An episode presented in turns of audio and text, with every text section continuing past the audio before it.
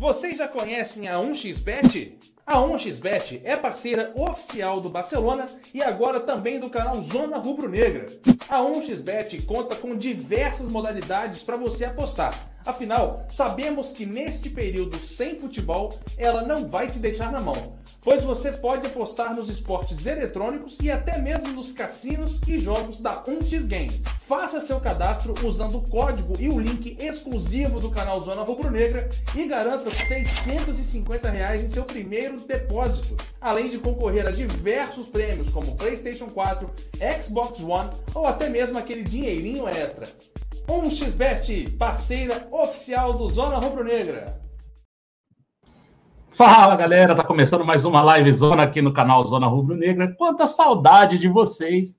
Eu quase não tive aqui hoje, né? Terceiro vídeo aqui só de três horas para cá.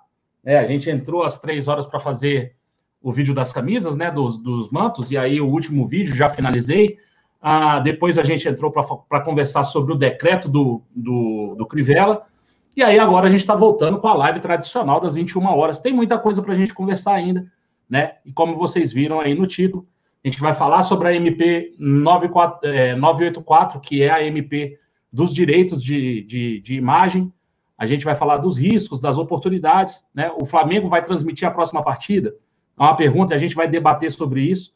E aí também a última notícia que está saindo agora, né? Que é uma possibilidade aí, surgiu aí um, né, um, uma notícia dizendo que pode ser que a, a, a venda do streaming, né, a, a, a cessão do streaming é, tenha sido feita aí por meio de um aditivo no contrato é, da Globo com o Flamengo, e aí a gente vai discutir isso hoje. A gente vai ter um convidado hoje, que é o Vitor, é um, é, um, é um jurista também, é um cara da área, um advogado. Ele vai ajudar a gente. A gente tem alguns questionamentos para fazer para ele. Né? A gente queria pedir a ajuda de vocês no chat para fazer essas, essas, esses questionamentos também. Ele está entrando agora. Enquanto ele não entra, boa noite, Alan. Como é que você está, irmão? Boa noite, Marcão Beton, rapaziada. Sejam mais uma vez muito bem-vindos ao canal Zona Rubro Negra, aquela pegada que vocês já estão acostumados. Já entra deixando o like, compartilhando o vídeo, porque hoje falaremos sobre muitas coisas legais. Marcão, um sábado muito agitado. E tem muito tempo que eu não lembro de um sábado tão agitado, com tantas notícias além do título, que não deu para nós colocarmos também um outro assunto, tem essa questão que acabou surpreendendo todos aí às 16 horas e 30 minutos, que foi o posicionamento do prefeito do estado do Rio de Janeiro, o senhor Crivella, que decidiu suspender o Campeonato Carioca pelos próximos cinco dias.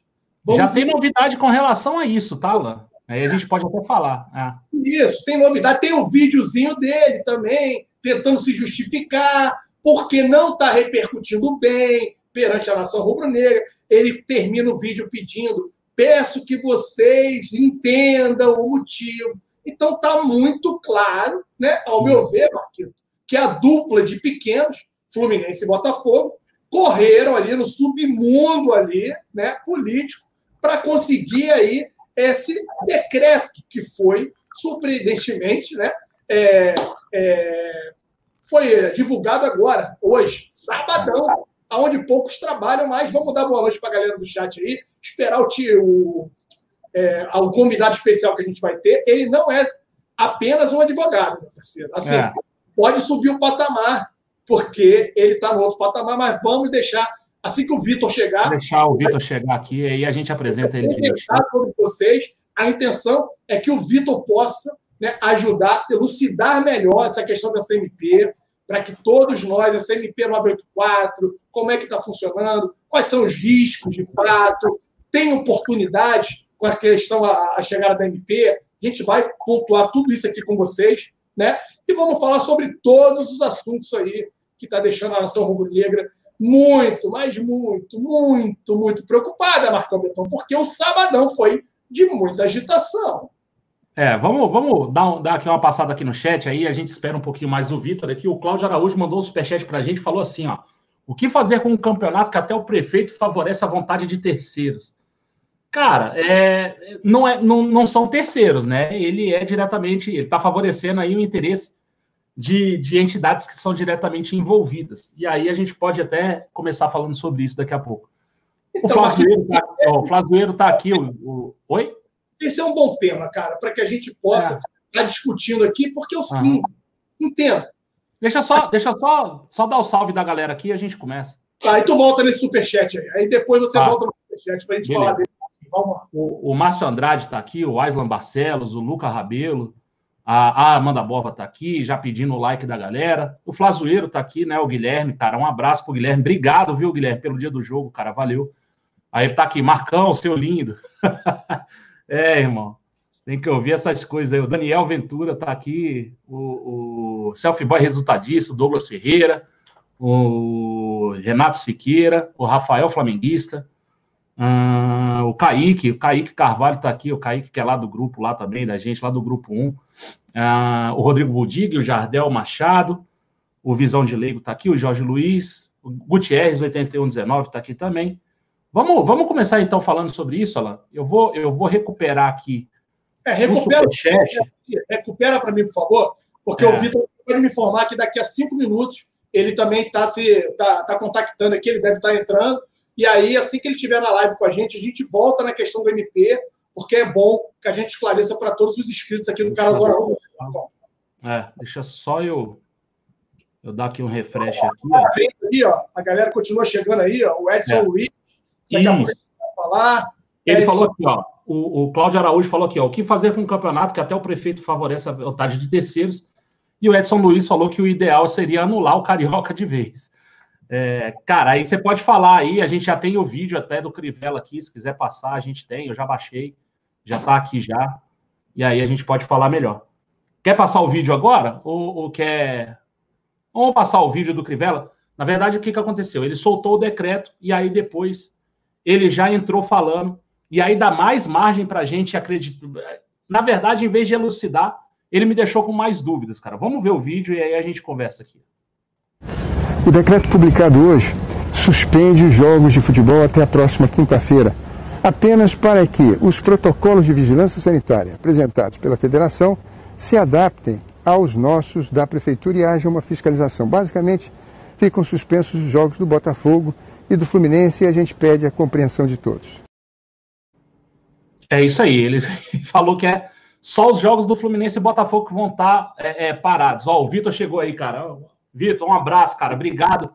Obrigado por você estar tá aqui com a gente, cara. Você vai vai ser útil pra caramba aqui, cara. Queria que depois a Alan vai, vai dar uma palavra contigo também. Cara, obrigado por você aceitar nosso convite, viu, cara?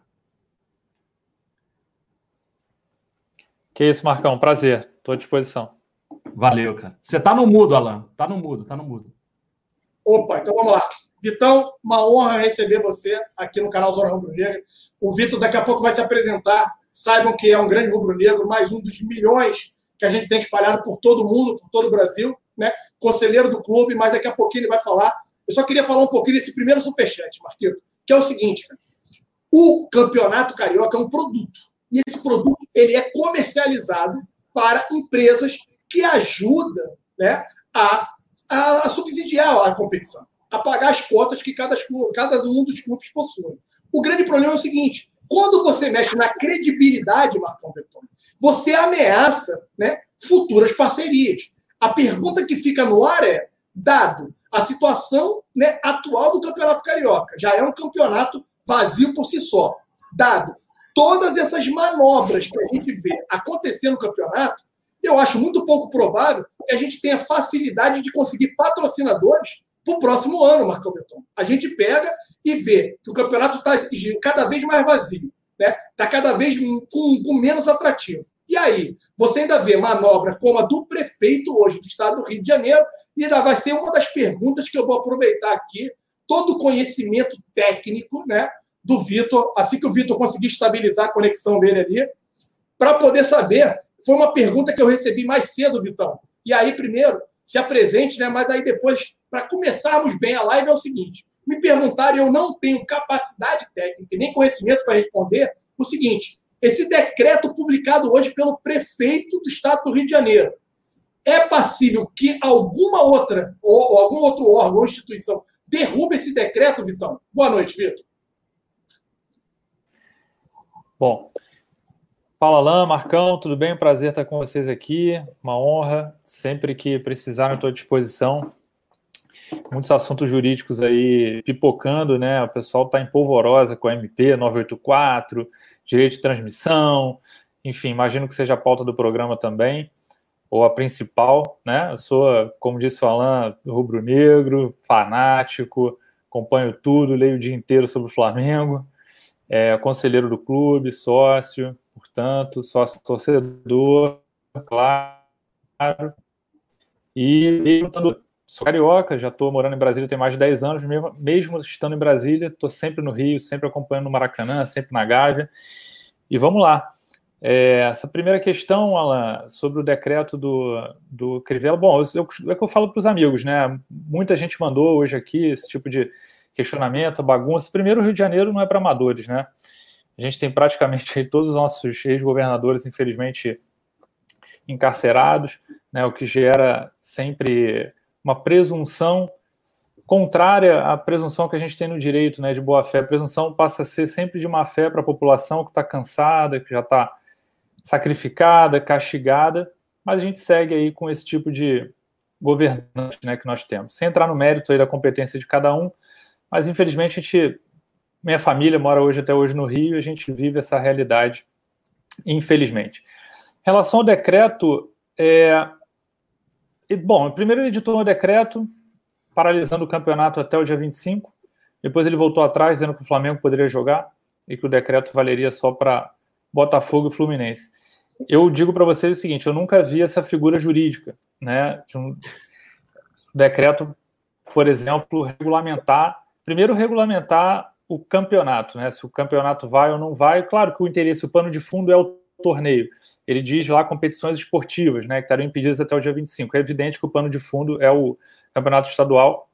A gente está em litígio, né? Chegou no STJD, fase de mediação, e os clubes deram um passo atrás, Botafogo e Fluminense, marcaram posição e não querem ceder, não querem selar uma composição com os demais clubes, né, com os outros 10 que estão querendo jogar, estão afim de, de seguir com o campeonato.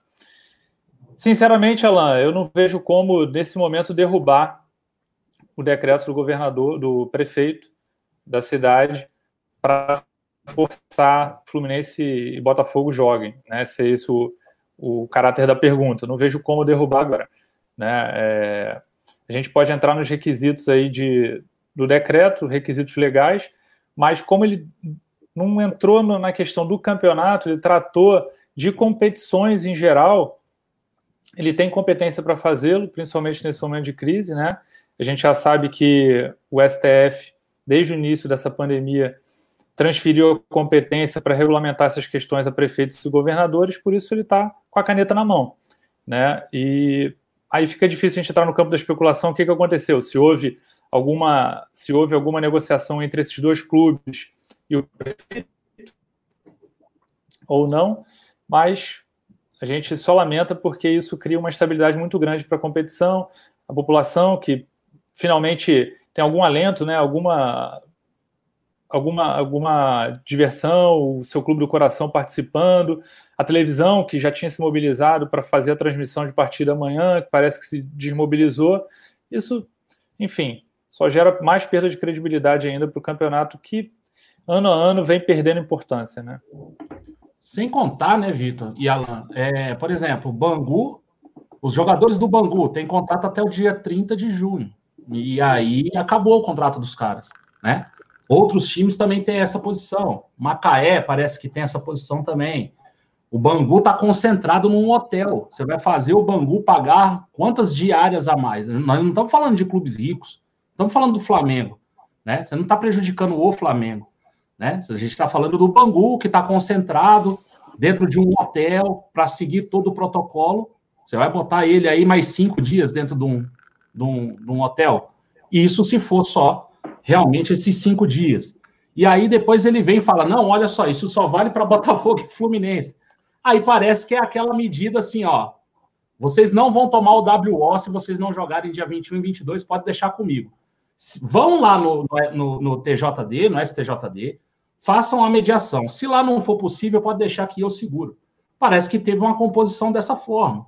porque é, é, ele, quando o decreto estava geral para todas as entidades esportivas, eu, eu já estava pensando nisso. Lembra a gente falou hoje tarde? Eu falei, cara, 90% de chance que foi uma composição entre Botafogo e Fluminense para falar: olha, vocês não vão levar a punição, não sei se tem quem, quem sofre WO, deve sofrer rebaixamento e tal, tem algumas punições no campeonato.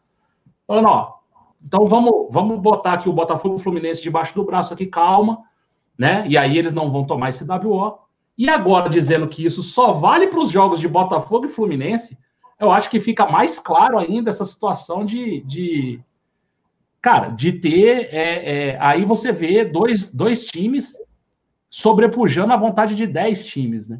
Então, assim, para que um colegiado para tomar as decisões, entendeu? Eu acho que aí, aí você fragiliza muita coisa, não só a, a essa insegurança, né? De vai ter jogo, não vai, e vai para Saquarema. O Vasco, o Vasco cogitou fazer o jogo em Saquarema, né? O jogo que estava marcado para amanhã, né? O, o, jogo do Vasco, é, eu acho que aí eu não sei quem é, é mas o jogo do Vasco estava marcado para o Maracanã e parece que eles estavam querendo jogar o jogo para Saquarema é, é uma liminar só, é um liminar não, né? Mas é um decreto que favorece apenas esses dois times e ficou claro pelo vídeo do Crivella depois, né? É, para mim, cara, para mim não repercute nada bem, como eu disse, né, para os anunciantes da competição. É, para a Federação do Estado do Rio de Janeiro, pode ter certeza que acabou se, se vendo surpresa com esse decreto, assim como todos nós. Por quê? Lá teve uma votação e eles foram vencidos nessa votação. Você colocar, expor o seu ponto, ok. Para a gente vive num país democrático de direito, onde a maioria acaba né, vencendo. E teve uma votação dentro da Federação do Estado do Rio de Janeiro. E eles foram voto vencido na federação. Ficar relutando. Né? E aí, até direito deles, ok. Eles foram buscar primeiro né, os órgãos competentes, que eles foram recorrer para o STJD. Não, é, primeiro foi. É, primeiro FEST, depois TJD, que é o do estado do Rio de Janeiro, né? E aí depois o STJD. E agora para o Supremo, é isso. É que é esse negócio de STF, um monte de letrinha, às vezes eu me cafundo todo aqui. Mas primeiro eles foram né, para o TJD e agora eles estão recorrendo para o Supremo. Entendendo que eles não conseguiriam paralisar a competição, para mim, Vitor, eles trabalharam ali naquele submundo político, que a gente sabe que rola, quem conhece um pouco de bastidores sabe muito bem que existe um submundo político, um submundo também no mundo do futebol ali, que as coisas acontecem de forma sorrateira e conseguiram essa medida aí, né, esse decreto de forma emergencial, para que não venham jogar no dia 22, que é o que o arbitral ficou decidido. Eles deveriam estar em campo no dia 22. Pode ser uma proteção, como o Marcão muito bem falou, porque caso eles não estivessem em campo e fosse considerado WO, eles seriam passíveis de rebaixamento, ao que tudo indica, o que todos estão falando. Então, é de se lamentar e esvaziar ainda mais uma competição que já não tem grandes apelos, né, Vitor? Ela, aí a gente entra sempre no campo da especulação. Quer dizer, pode ter sido uma solução encontrada pela própria federação, que evidentemente queria o jogo no dia 22, mas pode ter sido uma solução encontrada pela própria federação, pelos clubes que apoiam o, a medida é, ou a decisão é, decidida em arbitral, para que não houvesse essa pecha no campeonato né, de WO, que seria muito ruim. Então, vindo aí o decreto, quer dizer, não, não houve o consenso, primeiramente, depois não houve, a decisão do TJD foi favorável ao arbitral, e no STJD não houve a mediação. Só restava Fluminense e Botafogo a justiça comum.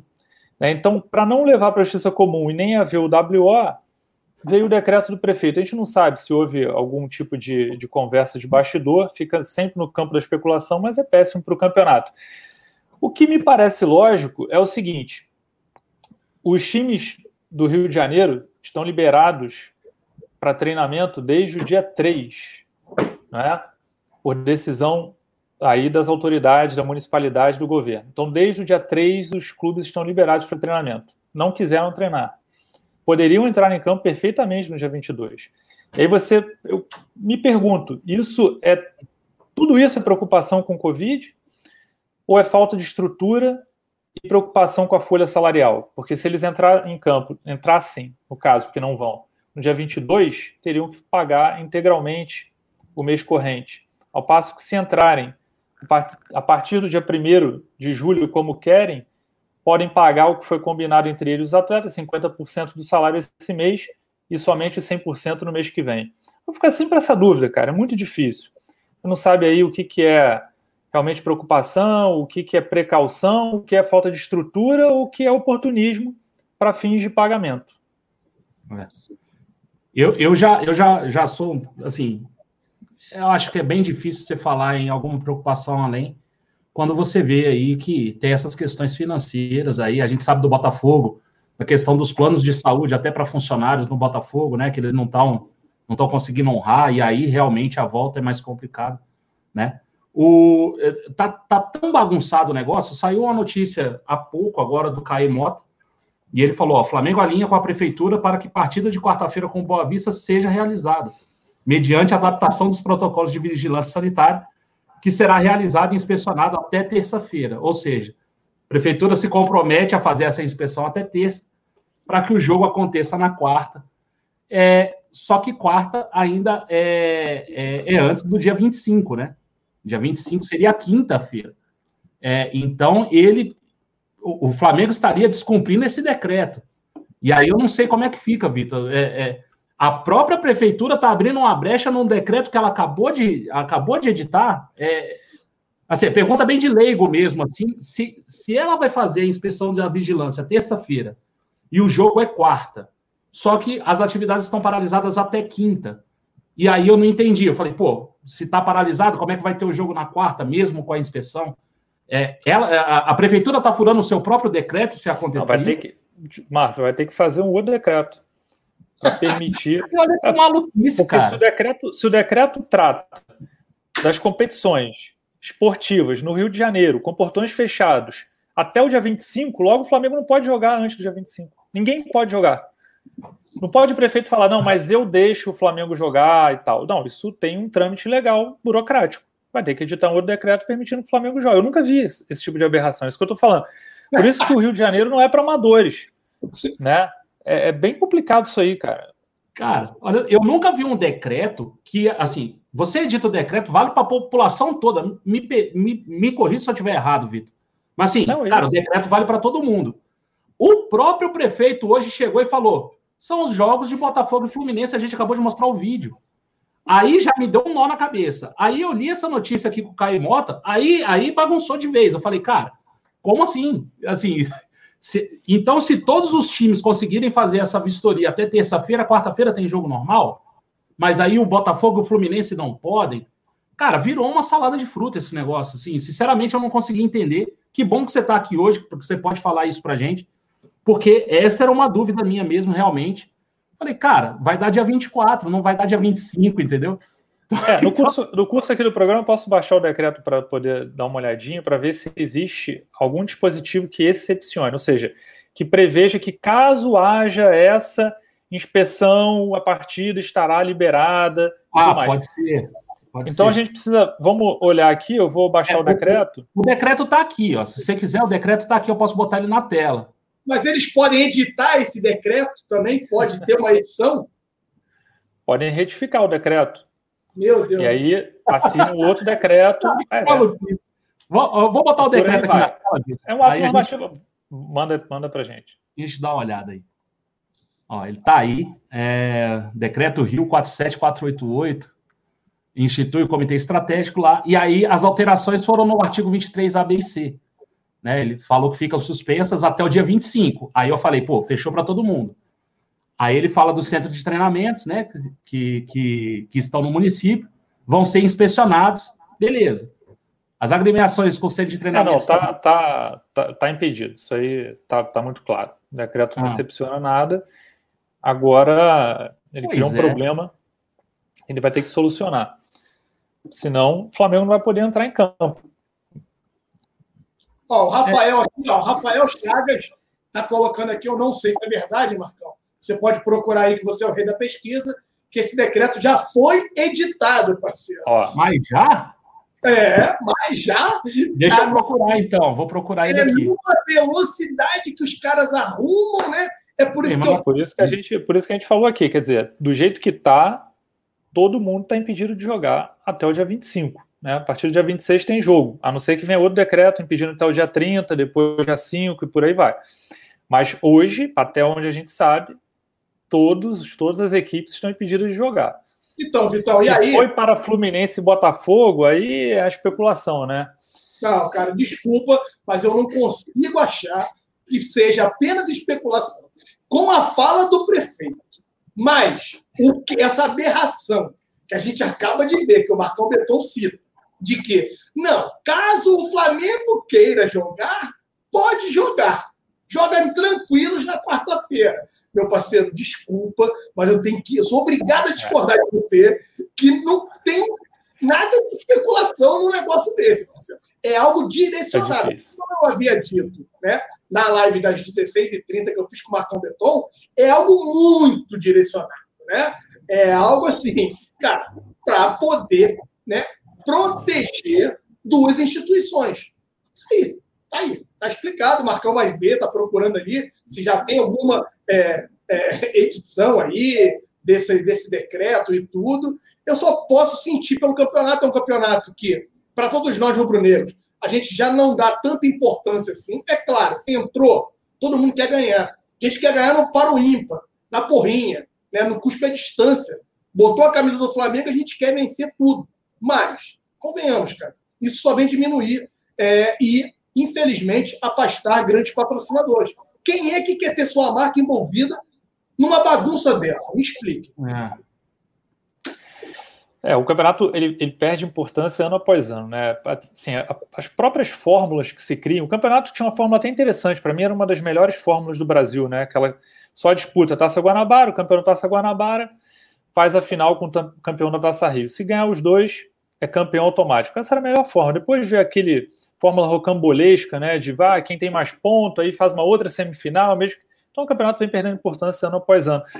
Mas esse ano, diante dessa situação, é interessante porque ele serve como um tubo de ensaio para o que a gente vai viver no resto do ano. Quer dizer, é possível ter futebol ou não é possível ter futebol? Como que isso vai se dar? Então, serve como um tubo de ensaio o campeonato esse ano. Mas é um campeonato que perdeu muita importância, né? Costumo brincar com os meus amigos aí, os vascaínos, tricolores, botafoguenses, tem muitos. Para eles é um campeonato do ano, porque não vão ganhar mais nada. Mas a gente, para os flamenguistas, para os rubro-negros, vale muito pouco hoje em dia, né? Deixa, deixa só eu, eu, eu dar uma notícia para vocês. O que, que, acontece? O Vitor falou de balão de ensaio. E a malvada? Tá malvada aí. Mas não é não, não é não. O Vitor falou de balão de ensaio, eu acho que esse decreto foi um balão de ensaio. Porque saiu uma notícia agora no UOL, é, dizendo aqui, ó, Crivella fará ajuste em decreto e veto só valerá para jogos de Botafogo e Fluminense. Olha aí. Após baixar um decreto no Diário Oficial que suspendia todas as competições esportivas no Rio de Janeiro até o próximo dia 25, o prefeito Marcelo, Marcelo Crivella voltou atrás e afirmou que vai editá-lo.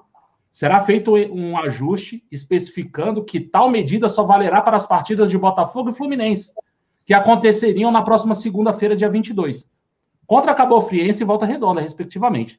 A informação foi dada pela assessoria de imprensa da prefeitura. Nossa. Com essa atualização, ficarão mantidos os jogos de amanhã, dia 21, entre Flamengo e Macaé, é, entre Vasco e Macaé, às 16 horas, em São Januário, Madureira e Resende, às 15h45, em Conselheiro Galvão, na zona norte da cidade.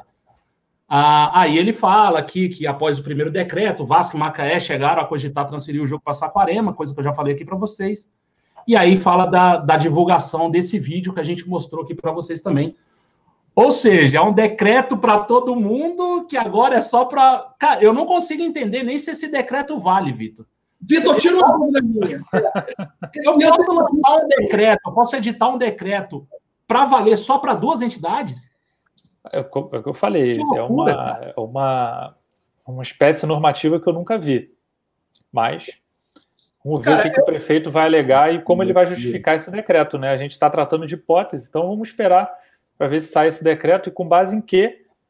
Né? Porque impedir as atividades esportivas até o dia 25, ele vai sempre dar uma justificativa quando ele, quando ele publica um decreto de que, por exemplo, ah, as atividades estão interrompidas por quê? Porque houve um pico da, da doença entre os dias tais e tais, ou porque não foi cumprido o protocolo de segurança, o protocolo está sendo adaptado, enfim. Agora, para duas entidades esportivas, não, vejo como justificar. Vamos ver, vamos esperar. Eu tenho uma dúvida, cara, eu tenho uma dúvida. Assim, Vitor, o canal Zona Rubro Negra, né, ele agora se tornou uma empresa. Nós temos um CNPJ aqui no canal Zona Rubro Negra. Visto tudo que está acontecendo, os caras querendo transformar tudo numa zona, e a galera falando, ah, é uma zona, é uma zona. Nós poderíamos né, judicializar contra o governo porque está querendo se apropriar do nosso nome? Não, mas eu diria que vocês, eu diria que foi o contrário. Eu diria que a zona, é, exatamente, eu diria que a zona se inspirou, né, digamos assim, nos executivos. É, parceiro. Tá Municipal, tá estadual e federal e se apropriou da marca. É, é. Porque assim, quando, quando a gente viu esse decreto onde a gente falou, não, para tudo, tá tudo errado. A gente tem visto aí que o número de leitos aí, graças a Deus, né, tem é, disponíveis tem aumentado, já está liberado aí praias, shoppings e tudo, e aí o cara me vem com um decreto de cinco dias. Aí pronto, causou aquele, aquele furdunço, né? O chat ficou também alucinado, todo mundo criticando, criticando, aí Marcão, a gente tentando entender, pois estávamos ao vivo aqui na parte da tarde, Marcão Beton, e aí a gente também começou com as especulações, Vitor, que é, cara, será que tem dedo da Globo e tudo? Porque a gente vai entrar no próximo assunto, que é a questão do MP, e aí a gente vai precisar de todo o seu conhecimento técnico para poder ajudar eu e Marcão e os inscritos do canal Zona Rubro Negro a entendermos melhor a questão do MP e as possibilidades, riscos, né? Porque tem a questão também do Flamengo transmitir o jogo. E aí eu queria ouvir também o parecer de uma pessoa que tem conhecimento técnico e tudo mais. Só que a gente achou esquisito. Pô, apenas cinco dias, pô, no, indo na contramão de tudo que está sendo feito, né? Os caras estão soltando aos poucos, estão tentando voltar as coisas e aí o cara me lança um decreto desse repentino. Então, isso já está mais do que explicado. Desculpa não concordar com vocês e tal, mas é direcionado, papai, para proteger duas instituições que, infelizmente, por birra, não decidiram voltar de forma antecipada aos treinamentos. Mas. Não, a gente está na mesma página. Eu só, eu só, eu só questiono um pouco essa questão da birra. Que ninguém faz birra à toa no futebol. Futebol envolve muito dinheiro, além da, além da rivalidade. Então, assim, o presidente do Fluminense, ele tem essa fama de birrento, mas assim, eu acho que o pano de fundo aí é financeiro, né? É financeiro, não é doença, não é birra, não é nada, é questão financeira. Se ele jogar no mês que vem, melhor. Eu lembro aqui o seguinte: foi feito um arbitral enquanto a delegação do Flamengo estava em Doha, decidiu a data que o estadual ia começar. Por maioria, o time do Flamengo se apresentou poucos dias antes do início da competição. Nós fomos obrigados a jogar com sub-20. Não falamos absolutamente nada, catamos a decisão e jogamos. É, então, assim, Alan e Marcão, cara, não há justificativa para mim plausível a não ser. Protocolo está pronto, ninguém pediu para eles fazerem nada. O Flamengo fez 34 médicos, junto com a federação. O presidente da federação é médico, o presidente do Baixo da Gama é médico, mais 34 profissionais, tudo pronto, tá aqui, ó, Fluminense e Botafogo. Basta seguir o protocolo. Então, assim, se não foram, foi porque não quiseram. E não quiseram, na minha ótica, por questão financeira. Botafogo tá aí, pô, é uma penúria desgraçada. Os caras não têm dinheiro, pô, estão vendendo almoço para pagar o jantar. É, Sabe, a salvação da lavoura agora vai ser a SA, futebol SA. Você larga a, a, Claro que eu vou falar grosso modo, não é isso, tem muita coisa técnica. Mas assim, você larga a dívida bilionária para piscina e para quadro de tênis. Se é que tem quadro de tênis naquela sede. E, e começa com o futebol zeradinho. Então, a situação de penúria que é, se agrava cada dia. Já adiantaram as cotas, já estão praticamente eliminados. Então, assim, vão fazer o que no campeonato? Para que, que eles vão pagar o salário integral? Então, a questão aí, é, para mim, é de matemática. É. Deixa só eu passar aqui, antes da gente entrar no assunto da, da medida provisória. Tem aqui um, o superchat do Sou Gogol Boy aqui em Londres. Ele mandou aqui, ó. Política no Brasil vai passar 100 anos e vai continuar assim. Muita falcatrua, com um tantinho assim. ah, isso aí não posso falar, não. Deus ajude o nosso planeta. É, cara. Cara, é, questões políticas são sempre assim. E o Lucas Santos mandou aqui, ó. Alan Garcia, todas as mídias de televisão e imprensa tá ah, tá todo mundo contra o Flamengo sobre a volta no futebol. Todos querem ver o Flamengo quebrar. É, prefeito arregou para o Botafogo e para e pro, pro Fluminense. É, essa questão da mídia também aí é, já vai em outro ponto. Não, é, eu acho assim, causa mais, mais impacto você falar de Flamengo e Bangu ou você falar de Boa Vista e Portuguesa, que foi o jogo que aconteceu um dia depois. E aí ninguém relacionou o jogo do, do, do Boa Vista e da Portuguesa com mortes e com. Sabe? É, aí eu acho que é bem por conta do impacto que causa. E, e tem uma bandeira sendo levantada. Esse é, esse é o ônus de ser Flamengo, eu acho. E né? tem uma bandeira sendo levantada aí, meu parceiro, que é o seguinte, né?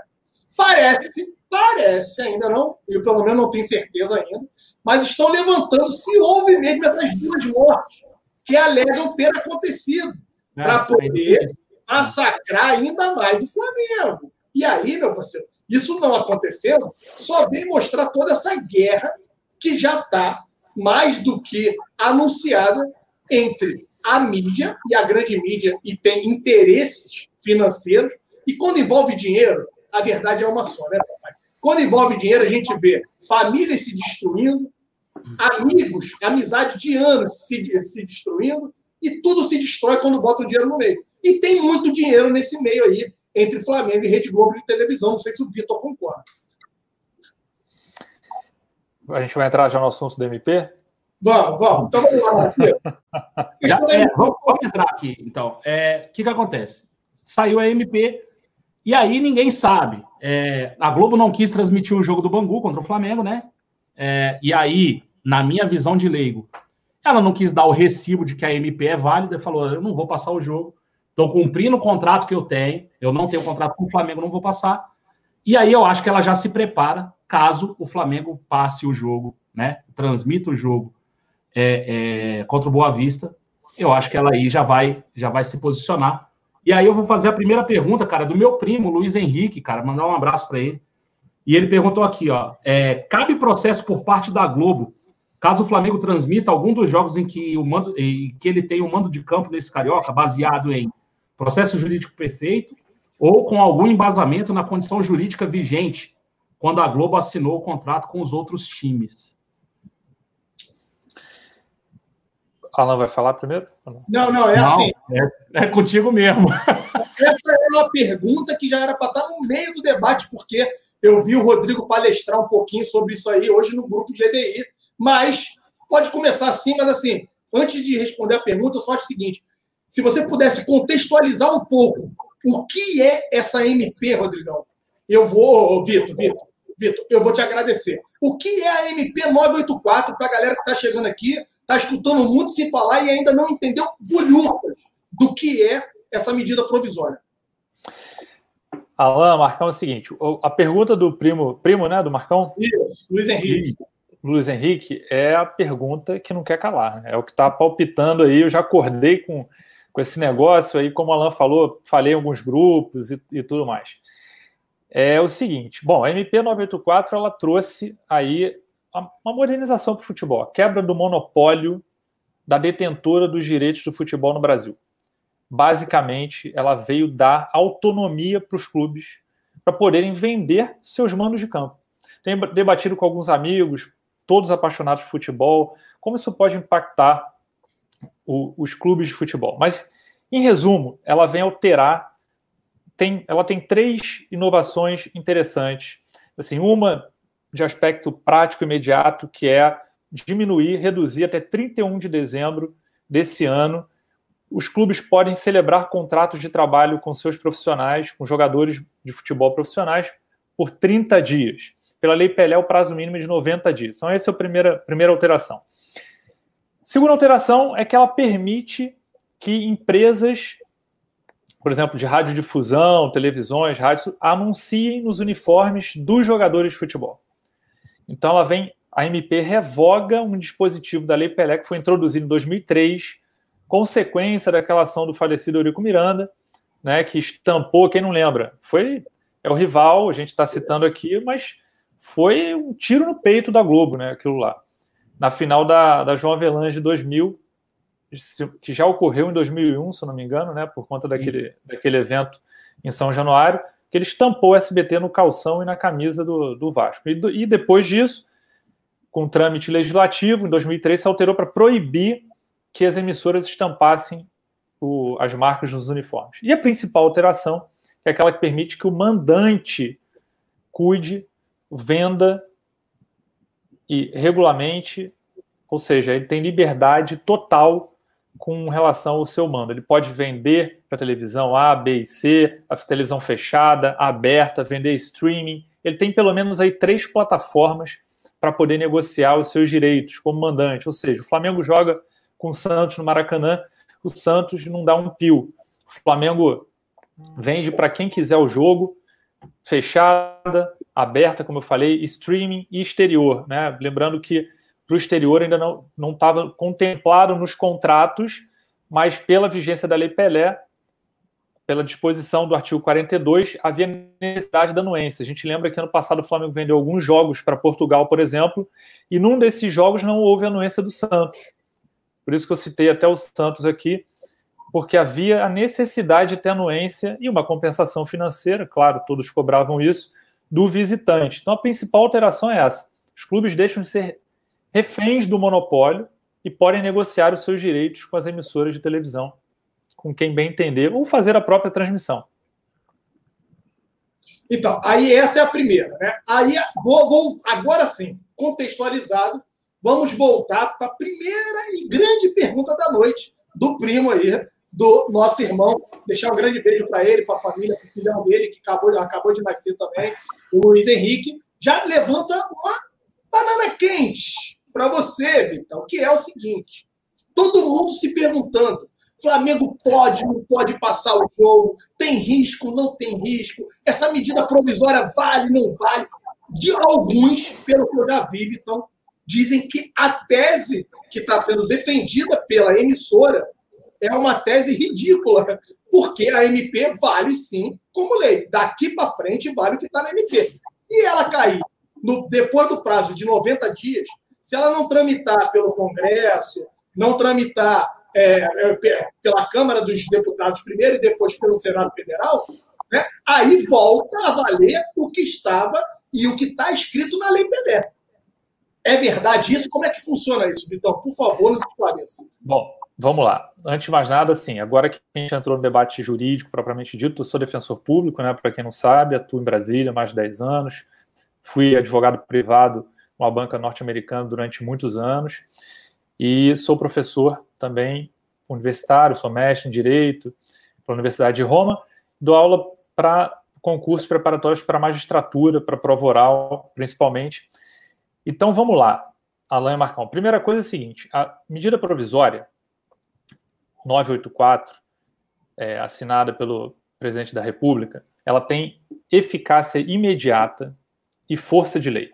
Portanto, tratando aqui de forma muito rápida e para todo mundo entender, ela entra em vigor, portanto, imediatamente e por ter força de, rei, de lei, ela revoga os dispositivos no caso da Lei Pelé, ou seja, os dispositivos em contrato. O artigo 42, que trata exatamente dessa questão dos direitos de transmissão e as outras questões que eu já tratei aqui anteriormente.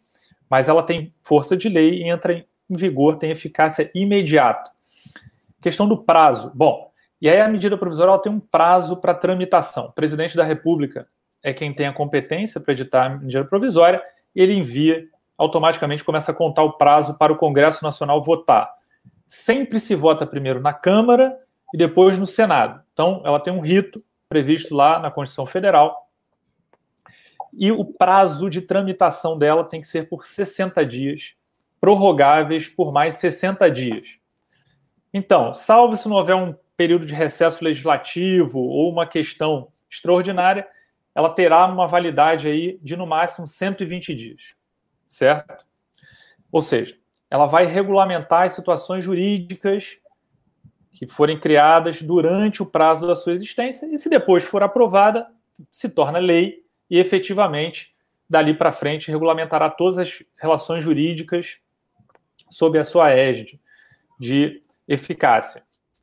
Mas veja só, o que, que acontece se não for aprovada? Bom, se não for aprovada, Congresso Nacional ele tem competência para regulamentar todas as situações jurídicas, dizer o que, que vale, dar efic... permitir a eficácia da, da medida provisória durante esse período ou retroagir lá no início da edição da medida provisória. O normal é que o Congresso Nacional não regulamente, ou seja, durante o período de tramitação ou de votação, o prazo estabelecido na Constituição Federal, normalmente as situações jurídicas estabelecidas naquele período serão regulamentadas, terão validade sobre a redação da medida provisória. Muito bem. Então vamos lá. O Flamengo tem um contrato com a Globo no Campeonato Brasileiro.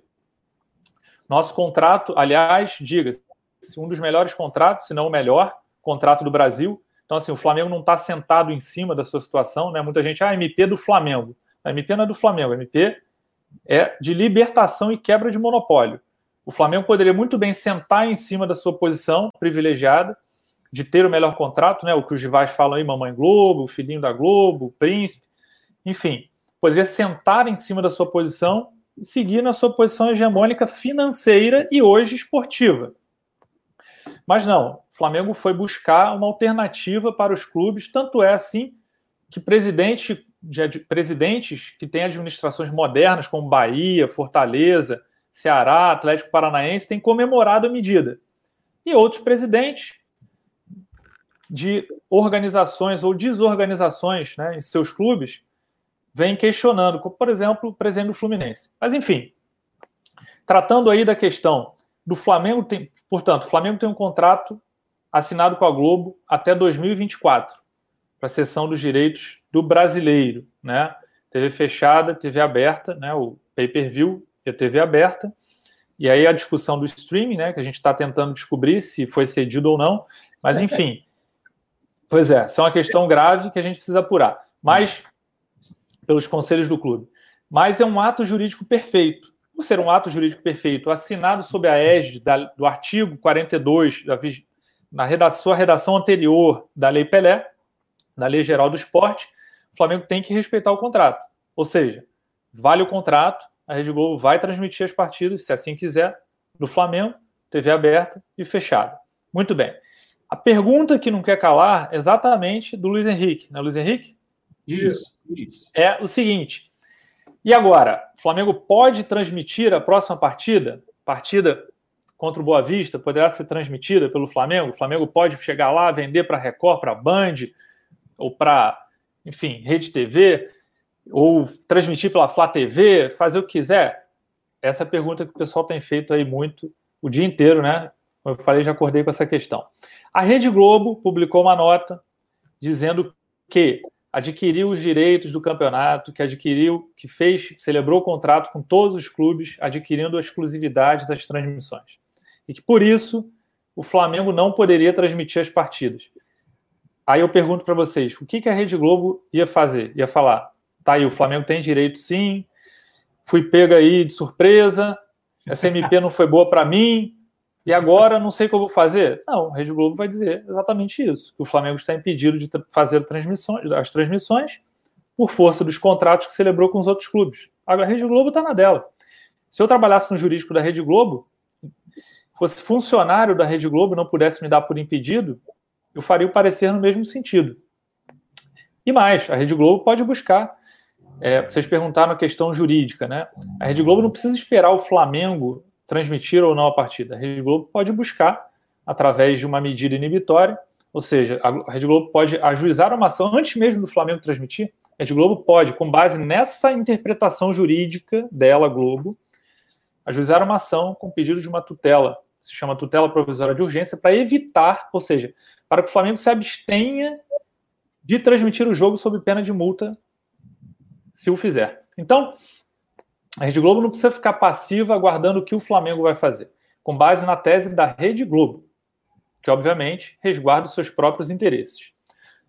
Que eu entendo é uma tese que vai encontrar algum amparo no mundo jurídico. Alguns colegas já colocaram lá, ah, conversei com algumas pessoas e tal. Terá alguma aceitação no mundo jurídico, mas eu entendo que esses contratos celebrados na vigência da lei anterior, claro, eles são atos jurídicos perfeitos, o Boa Vista tem que cumprir, mas ele não pode se sobrepor ao direito do Flamengo como mandante na legislação atual de transmitir as suas partidas. Ele não pode gerar efeitos para terceiros. Flamengo, que tem direito, pela legislação atual, de transmitir as suas partidas. Então, no meu entendimento, o Flamengo tem direito sim de transmitir, porque é o mandante da partida. Então, todo direito, segundo a lei, está amparado pela nova redação do artigo 42 da Lei Geral do Esporte para trans transmitir a sua partida. Ah, mas o Boa Vista, ah, Vitor, mas o Boa Vista tem lá o contrato. Ok. Quando o Boa Vista for mandante, o Boa Vista não pode transmitir pela Boa Vista TV, não pode deixar o, o Flamengo transmitir pela Flá TV, não pode vender para terceiros. Só a Globo pode transmitir se quiser os jogos do Boa Vista. Mas jogos em que o Flamengo é mandante, o Flamengo não tem contrato com a Globo no estadual. Então, esse direito não pode se sobrepor ao direito do Flamengo, terceiro nessa relação Boa Vista-Globo. Então, vamos lá. É, o que é, ouvindo um pouco disso aí, Vitor, é, hoje também em outros grupos, né? Queria até mandar um abraço para o Cícero, não sei se ele está me assistindo, para o Sadam, nosso amigo, nosso irmão. Sadam, grande Sadam. Estivemos aí numa discussão em um dos grupos que eu participo. Né? Rapaz, no... é muito grupo. É, a minha posição é a seguinte: eu entendo que o Flamengo poderia, é claro, tem esse risco de ser ajuizado, né? E já falam numa possível multa milionária, mas, dado acordos que o Flamengo mesmo já fez, e aí eu vou citar um exemplo, eu tive no Maracanã, só não recordo o jogo exato, no qual o Flamengo conseguiu uma parceria no intervalo do jogo no Maracanã de passar uma propaganda da Casa e Vídeo. Passou no telão, nas televisões internas dos camarotes, e ali o Flamengo obteve uma quantia de 300 mil reais. Passar uma propaganda de 30 segundos, não lembro, 45 segundos, da Casa e Vídeo. Eu, se estivesse do lado do Flamengo, departamento de marketing, departamento jurídico, após uma reunião, que eu sei que já está acontecendo reuniões internas, eu iria sim procurar propostas atrativas, né? até mesmo para que fizesse essa, essa transmissão via Flá TV, Propostas essas que fizessem com que patrocinadores que estivessem ali, a gente pode e podemos pegar como base, o número da última partida transmitida, e aí foi sem vídeo, transmitida pelo Flamengo pela Flá TV, que foi Flamengo e Bangu, que, ao meu ver, deveria ter sido cumprido o acordo. Acordo esse que a Globo deu para trás. E a leitura que eu faço é o seguinte: a Globo tinha fechado um acordo com o Flamengo, que as duas próximas partidas poderiam ser passadas pelas plataformas de streaming, tanto da Globo quanto do Flamengo. O primeiro jogo, a Globo tomou um pau da Flá TV.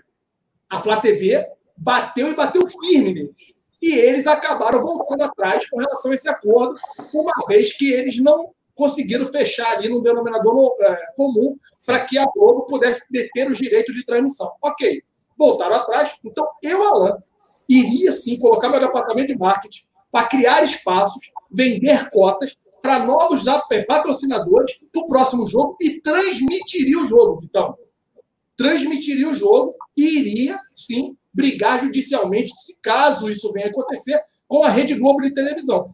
Eu queria entender o que, que você, ou o Marcão também, Marcão ainda não falou, acham desse posicionamento. Ao meu ver, seria a coisa mais sensata que o Flamengo poderia fazer. Buscar cotas de patrocínio que pudesse subsidiar uma possível perda, se é que vai existir jurídica, dela acabar transmitindo o jogo e ela assumir a transmissão dessa partida contra o Boa Vista na próxima quarta-feira. Eu, eu, eu acho o seguinte: é, eu, se eu tivesse lá dentro do clube, eu consultaria o jurídico, porque é, é, questões jurídicas não são não são exatas, né? não é matemática. Então você tem probabilidades de ganhar e de perder. Acho, pelo que o Vitor falou aqui e o que eu já ouvi Proba... o Flamengo tem uma probabilidade boa de, de, de vencer, né, de, de, de, ganhar. E aí, é, essa probabilidade, é, ah, realmente, o Flamengo tem uma probabilidade alta de, se caso a Globo entrar aí com uma ação, o Flamengo sair vencedor.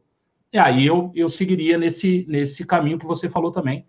Só para lembrar, a gente tem. O Alan acertou o número de visualizações que a gente ia ter contra o Bangu, cara. Ele falou 5 milhões e bateu, acho que bateu hoje 5 milhões de, de views. Cara, imagina uma propaganda de, sei lá, de 3 minutos, você ficar com um banner 3 minutos na tela para 5 milhões de pessoas, eu acho que o Flamengo conseguiria É, cara, cinco minutos são 90 de jogo, vê quantos patrocínios iam dar aí. Né? Então, assim. Você fez a conta, você fez a conta de quanto representaria essas 11 cinco... pontos no Ibope. Foi 5 ou foram 3 milhões que você fez Foram 5 milhões, 11 pontos no Ibope. É, 11 pontos no Ibope. Cara, é muito representativo. E aí, nenhum patrocinador que faça qualquer ação junto à Globo é. tem dinheiro para colocar sua marca ali em evidência durante três minutos seguidos. Né? Só, só é, emendando essa, essa, essa questão, Vitor, já que a gente falou da multa, é, por exemplo, caso haja uma multa se o Flamengo é, é, é efetivamente transmitir o jogo, essa multa tem alguma base de cálculo juridicamente? Ou isso é determinado pelo juiz e vai, ele faz alguma estimativa ou não? Isso tem uma base de cálculo certinha. Ah, pô, o cara, o cara lucrou 10 milhões, então ele vai pagar de multa aqui X. Ah, o cara lucrou um milhão, então ele vai pagar uma multa Y. Existe uma base de cálculo para isso ou não? Bom, vamos lá. É, primeira coisa que eu queria dizer é a seguinte: em relação ao que o Alan falou, eu imagino, né? Primeira decisão estratégica é vamos brigar com a Globo. Então, essa primeira primeira colocação que se deve ter feito lá no eles se fizeram no âmbito lá da, da direção e tomaram a decisão de ir em frente, né, diante do, do contrato, do fim do contrato do campeonato estadual e a proposta, a meu ver, realmente muito baixa da Globo para renovação contratual. Então, a primeira coisa é, vamos brigar com um conglomerado desse tamanho? Essa é a primeira, é a primeira questão. Se decidiu ir em frente, fez, foram várias rodadas de negociação, como Alan falou, houve um acordo para transmissão dos jogos, dos dois últimos jogos, né, e não foi honrado a questão do acordo com o jogo no jogo contra o Bangu. Então, assim, foram várias rodadas de negociação, propostas, contrapropostas, Flamengo marcando posição, a Globo marcando sua posição, faz parte do jogo. Se o Flamengo andou todo esse caminho, percorreu com dificuldade diante da crise, diante do Covid, conseguiu costurar politicamente a edição do MP, chegar nesse momento, eu imagino que o jurídico do Flamengo esteja amparado, imagino isso, para que o Flamengo possa ir em frente. Não faz sentido para mim, sentido algum, comprar toda essa briga, ter todo esse trabalho, todo esse desgaste para chegar na próxima partida e falar: bom, é, talvez haja um problema judicial, não vou transmitir a partida. Para mim não faz o menor sentido, até porque o nosso direito é bom, é melhor. Repito, não vejo como um contrato celebrado entre Boa Vista e Globo regular ou afetar um direito de terceiro que é o Flamengo. Dito isso, concordo com Alain. Acho que é mais do que viável, mais do que factível o Flamengo buscar parceiros e patrocinadores para o jogo. Se você teve 5 milhões de visualizações com um pedaço de gramado e um tapete azul, né, eu imagino que a partida vai gerar um pouco mais de engajamento. Pouquinho né? só, né? Então isso cria possibilidades grandes aí comerciais para o Flamengo, né? E eu acho que o departamento comercial aí do Flamengo de marketing, comunicação, é, pode trabalhar bem isso aí. Aliás, a comunicação melhorou bastante nos últimos meses, a gente tem que reconhecer. E o marketing vem fazendo um belo trabalho, a gente acabou de fechar com o Banco de Brasil, fico muito feliz, né? assim como o Marcão, é, sou hoje, moro já há 10 anos, como eu falei no início da live aqui em Brasília, então fico muito feliz que o BRB esteja patrocinando o Flamengo. E vamos à questão da multa. Quando se fala em multa, a gente tem sempre que lembrar o pessoal que está assistindo que não é multa contratual. O Flamengo não tem contrato não com a Globo contrato. para o campeonato estadual. Então a gente está falando aqui de uma multa estabelecida judicialmente. Não é? Caso, caso a Globo se antecipe. A Globo pode. São duas alternativas aí. Ou o Flamengo decide internamente, amparado pelo seu jurídico, transmitir a partida, ou seja, com parecer do jurídico lá, olha, entendo que a nossa posição é segura. Nós temos aí um X, percentual X, que é assim que a gente analisa risco de processo internamente. Temos um percentual X de sucesso, caso haja um problema jurídico. Sugiro que nós sigamos em frente, ou seja, vamos transmitir a partida. A partir daí, após a partida, a Globo pode buscar uma reparação contra o Flamengo. E aí é uma ação de reparação, onde a Globo vai estimar um valor de indenização pelo Flamengo supostamente ter violado um direito que ela tinha de exclusividade para transmitir o jogo do Boa Vista, certo? Essa é a primeira situação. A situação que mais vem à mente das pessoas. Ah, mas a Globo vai buscar depois uma indenização e tal. A outra situação é a Globo, antes do dia 22, ou no próprio dia 22, buscar uma medida judicial, como eu falei no início da live, para impedir o Flamengo de passar o jogo. Ou seja, ela pede que o Flamengo se abstenha de transmitir a partida com base lá na fundamentação jurídica que a gente já tratou. A meu ver, não é muito, digamos assim, forte. Mas resguarda seus interesses. Então ela vai lá para o juiz e fala: Juiz. Só um minuto, desculpa interromper. Ele entrando com essa medida cautelar que você vem aí repetidamente falando o Flamengo também poderia derrubar essa medida também com algum outro instrumento jurídico. Por favor, nos esclareça por quê. Da forma que está, ela pode se antecipar, e aí eu, leigamente, eu acho que muitos aqui do chat começaram a se preocupar com esse ponto. Ela se antecipar aos fatos e tentar essa proteção aí através dessa medida que você muito bem vem nos informando. E aí, o Flamengo teria que ter sua equipe jurídica também, né, de pronto ali já para poder contrapor isso, derrubar? Como é que funcionaria isso, então? Bom, vamos lá, vamos, não vamos chamar de cautelar, vamos chamar de liminar.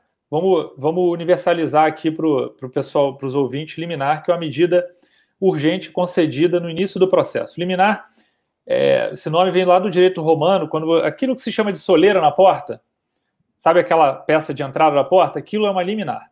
Então é a porta de entrada. Então vamos chamar de liminar uma medida urgente concedida no início do processo. Então a Rede Globo vai lá e propõe uma ação com pedido liminar, para o pessoal todo entender, para que o Flamengo se abstenha de transmitir a partida sob pena de multa. E aí, o que que como é que você vai quantificar essa multa, Marcão? Você que fez a pergunta específica. Aí vai ser no, com base no chutômetro porque o, o, autor da ação pode sugerir. A Globo pode fornecer mecanismos ao juiz de falar: olha, um evento dessa natureza pode gerar de lucro tanto. A Globo tem expertise para fazer isso, tem know-how e pode fornecer isso. Mas muitas vezes as partes não fornecem. Fala assim: ah, que fixe multa diária, porque às vezes são acontecimentos que duram vários dias, é, um, é uma conduta continuada de X por dia. Ou no caso do Flamengo, caso transmita, sob pena de aplicação de multa de tanto, sem fornecer nada. Aí o juiz vai acolher ou não, vai consultar, vai fazer uma pesquisa, vai consultar um especialista para entender o tamanho do evento, porque a multa ela tem que ser suficiente. A multa é uma medida coercitiva, ou seja, ela visa é, forçar o requerido, nesse caso, forçar o Flamengo a não transmitir o jogo. Que o juiz não vai colocar polícia na frente do, do estádio para o Flamengo não entrar, até porque o Flamengo detém a concessão do estádio, pode entrar e sair a hora que quiser, e bem entender. Então não vai ter ninguém impedindo o Flamengo de entrar com os equipamentos de transmissão, nada disso. Então o, a tutela inibitória aí, a, a medida coercitiva é a multa. Então o juiz vai fixar lá que o Flamengo se abstenha, aliás, não vai, é uma hipótese. Então vamos lá. Que o Flamengo se abstenha de transmitir a partida sob pena de aplicação de multa de, vamos lá, 5 milhões. Então, se o Flamengo transmitir a partida, automaticamente o Flamengo, provisoriamente, é bom que se diga, é automático, mas provisório, porque o mérito da ação tem que ser julgado depois. Certo? Então, fica impedido de transmitir sob pena de multa. O Flamengo vai lá e fala: vou transmitir. Não quero saber.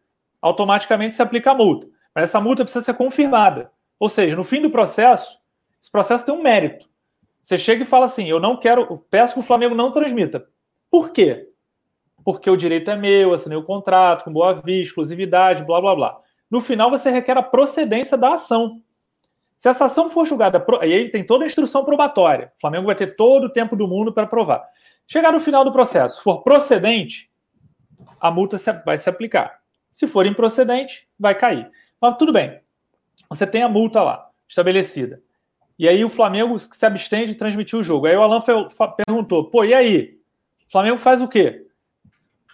Interpõe um recurso. Recurso de agravo de instrumento. Para os leigos aí, um recurso para o tribunal. Recurso para a chamada segunda instância. Segundo grau de jurisdição. E aí o Flamengo tem que estar preparado juridicamente, já pronto. É o que a gente fazia quando eu trabalhava na iniciativa privada. Repito, história grande, norte-americano. Quando era uma questão assim que a gente já esperava e tinha data para, por exemplo, um evento, no caso do Flamengo, evento dia 22. Você já deixa pronto o recurso, você já sabe, você já sabe os fundamentos da outra parte. Você já sabe o que ela vai alegar. Tem novidade não... para ninguém, né, Vitão? Não é? Então você já deixa o recurso pronto. Ou ali o rascunho, a minuta dele quase que preparada. Você já sabe a argumentação, você só não tem a decisão.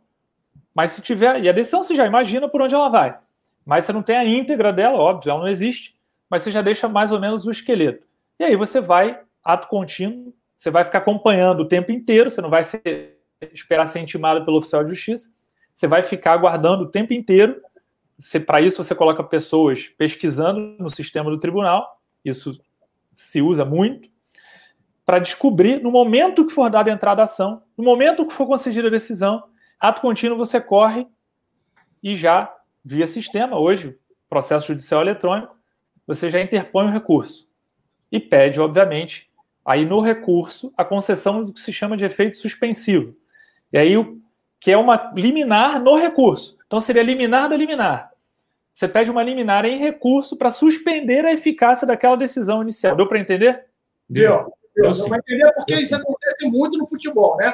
O jogador está suspenso, aí vem liminar, os caras vêm e entram com efeito suspensivo. Então, para a galera que está acompanhando aqui, eu acho que esses termos você facilitou muito o entendimento de todos nós. E tem um negócio legal, né? Com efeito suspensivo, o jogador joga.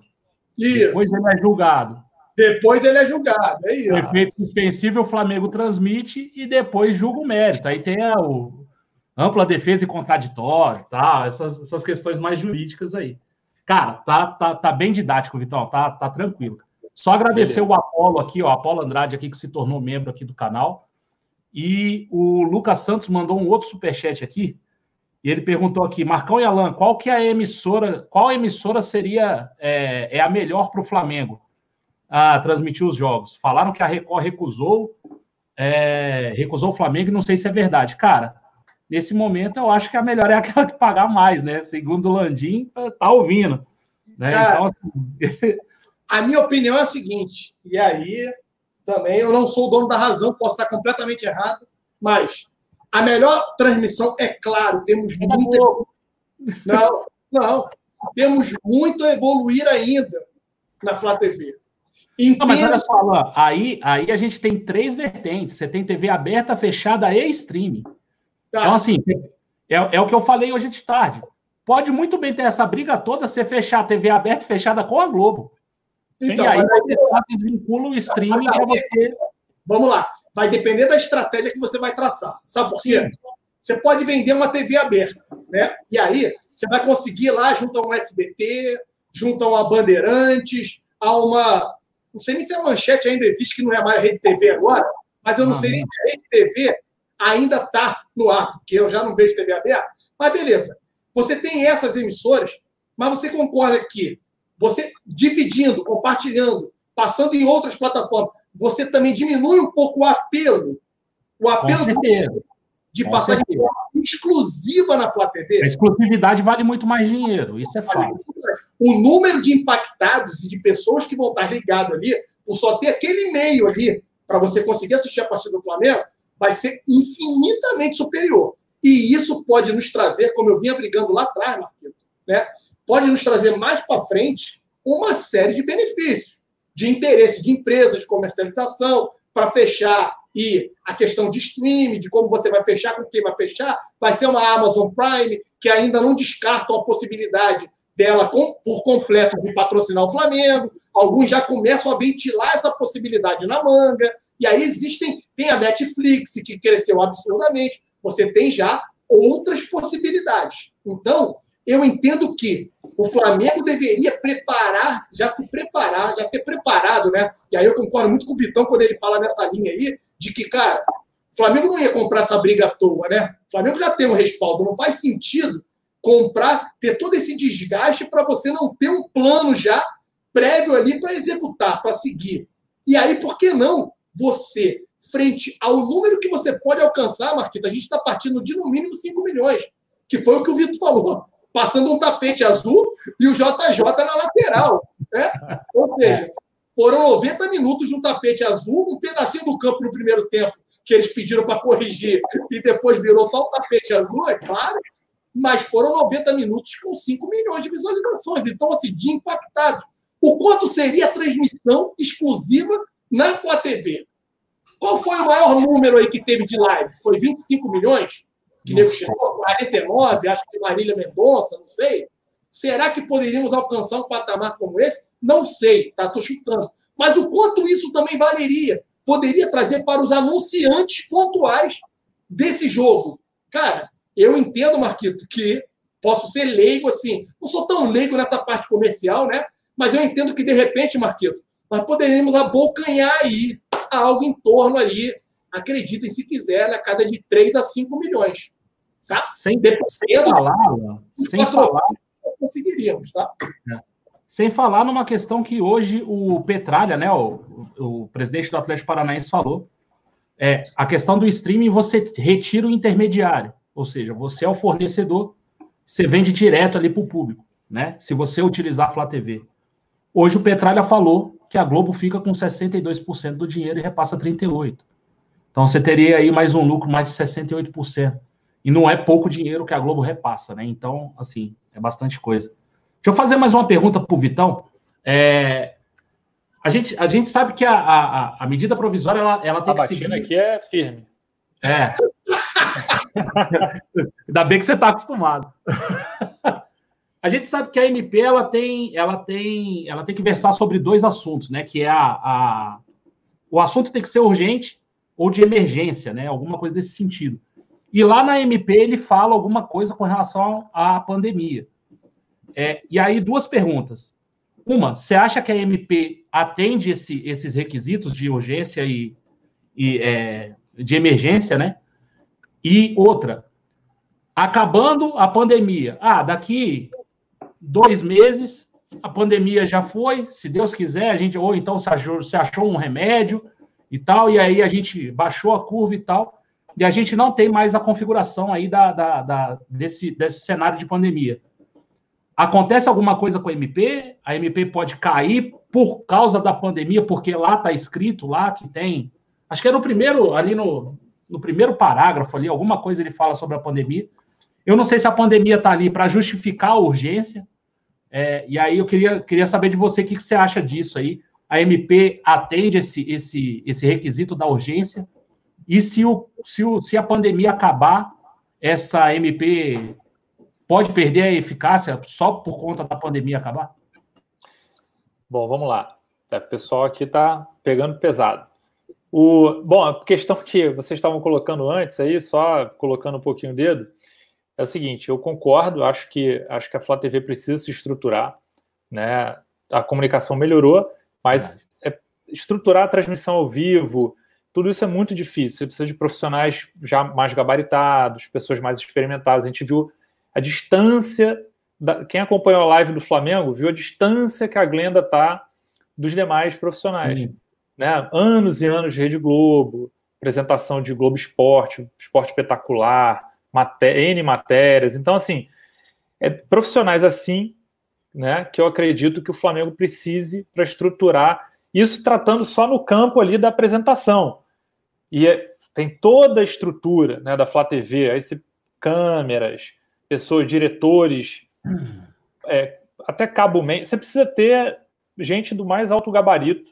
Se o Flamengo pensar em estrutura, se estruturar para fazer as transmissões, tem que contratar gente do mais alto gabarito, até formar uma subpasta dentro da comunicação só para isso.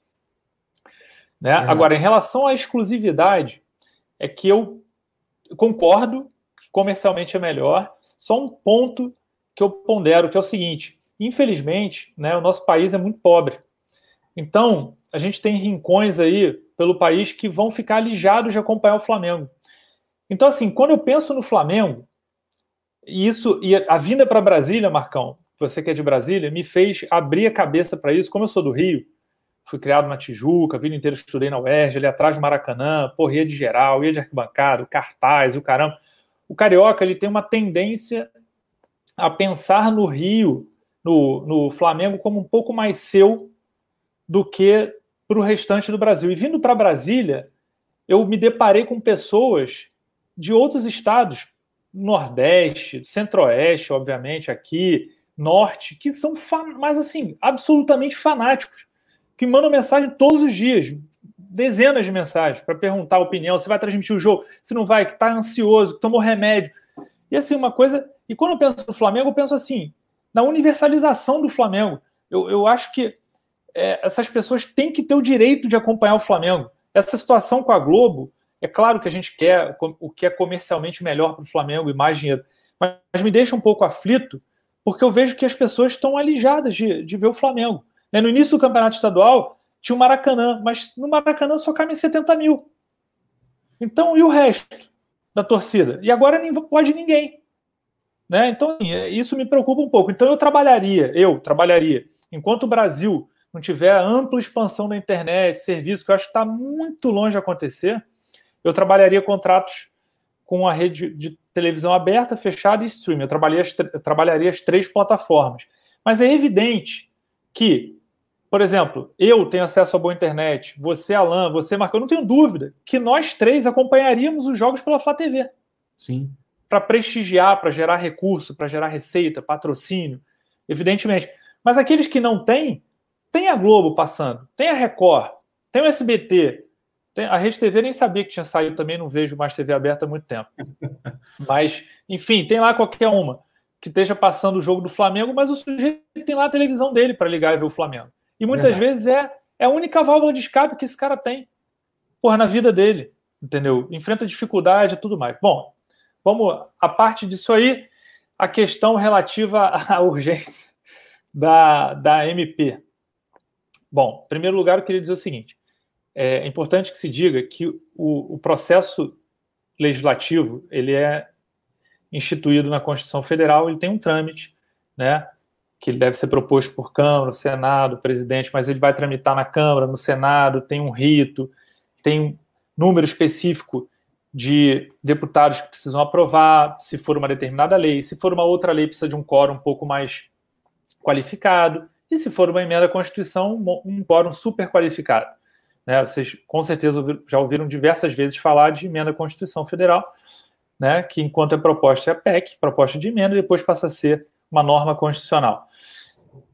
A medida provisória, ela é o, o antigo decreto-lei. Então, ela, assim, ela é uma forma legislativa que o presidente tem para adotar, de novo, com eficácia imediata, em períodos ou em casos urgentes. Né? A Constituição Federal, lá no artigo 62, trata da medida provisória e traz esses requisitos de urgência e emergência para que, num dado momento, o presidente, em razão dessa urgência ou emergência, faça uso desse ato normativo. Para quê? Para que o país não fique refém de todo o trâmite legislativo que é necessário em Câmara e Senado. Então, você tem uma questão urgente, o presidente imediatamente faz uso da medida provisória. E aí, essa questão, meu caro, é uma questão muito interpretativa. É claro que um erro não justifica o outro, nada se justifica dessa forma, mas o que eu quero dizer é o seguinte: desde que a medida provisória foi instituída no ordenamento jurídico brasileiro, eu não conheço um presidente, um presidente, que não tenha trabalhado a medida provisória sem os requisitos de urgência e emergência. Conheço nenhum, nenhum na história. Não é, não é, isso não é privilégio do Lula, nem do, do Fernando Henrique, nem da esquerda, nem da direita. Aliás, eu sou moderado, não estou nem na direita nem na esquerda, e acho cansativa essa discussão.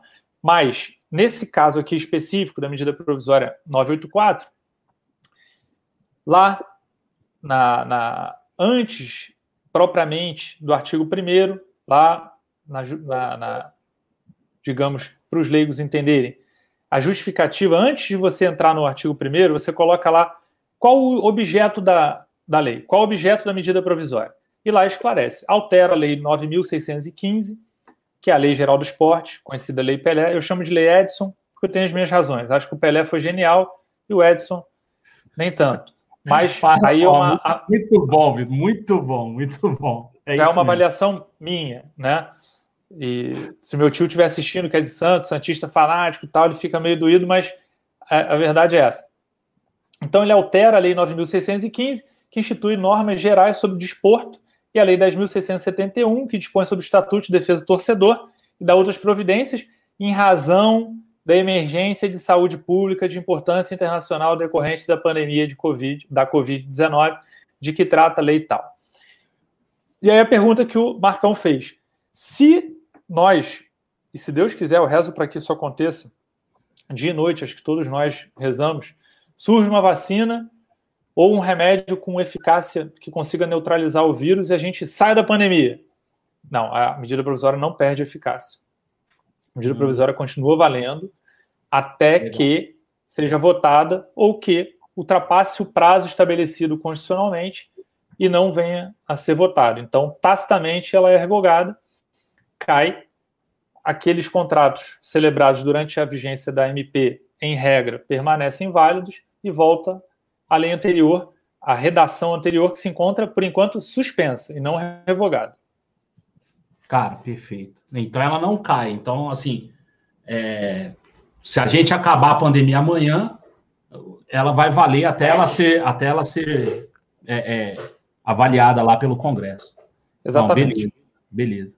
Cara, ó, o pessoal, o pessoal no chat aqui tá, tá adorando a tua participação aqui, Vitor. Tá, tá bem legal. Ah, legal. O pessoal tá, tá gostando bastante aqui. É, porque tá, tá, tá bem tranquilo, a, a, forma que você explica, cara, tá, tá bem tranquilo, bem didático. Tá bem legal aqui, o pessoal aqui tá, tá gostando pra caramba. Professor é outro nível, né? Outro patamar. É, filho. É. Tô esperando esse convite do Alan, já tem, ó, já tem um tempão, pô. Você é muito pau, né, Vitão? Você é muito? E outra, né? Fala de, fala de Flamengo bem também, cara. Sabe, sabe muito. Então, pô, muito bom estar aqui contigo, cara. Ah... Calma que tem mais um tema. Relaxa, não saiam aqui agora, porque o último tema eu acho que vai dar muito o que falar ainda, porque o, o GTI, principalmente, né? Agora à noite. Ih, esse aí é com vocês, irmão. Nem tô lá. Alan tá doido para me colocar lá. Não, não, não, não. O último tema que a gente vai falar é essa questão aí. Teve aditivo contratual? Não teve é, aditivo? Rapaz, aí é complicado. Assina... Então, calma, rapaziada, que ainda o melhor está por vir ainda. Né? Por último, o melhor tema da live, rapaziada. Calma o coração. É, vamos, vou só dar uma olhada aqui no chat aqui para ver se tem alguma pergunta sobre a MP, Alan. E aí, se você quiser fazer alguma pergunta para o Vitor aí, cara, fica à vontade. Vou só dar uma olhada aqui. Se não tiver, a gente já entra na parte aí do. Tá. Do... Então vamos lá. Enquanto o Marcão vai dar uma olhada ali no chat ali, ô Vitor. Então, resumindo tudo que o Vitor falou, tá, rapaziada? E aí é um parecer dele. E aí eu tenho certeza que ele respeita né, a contrariedade.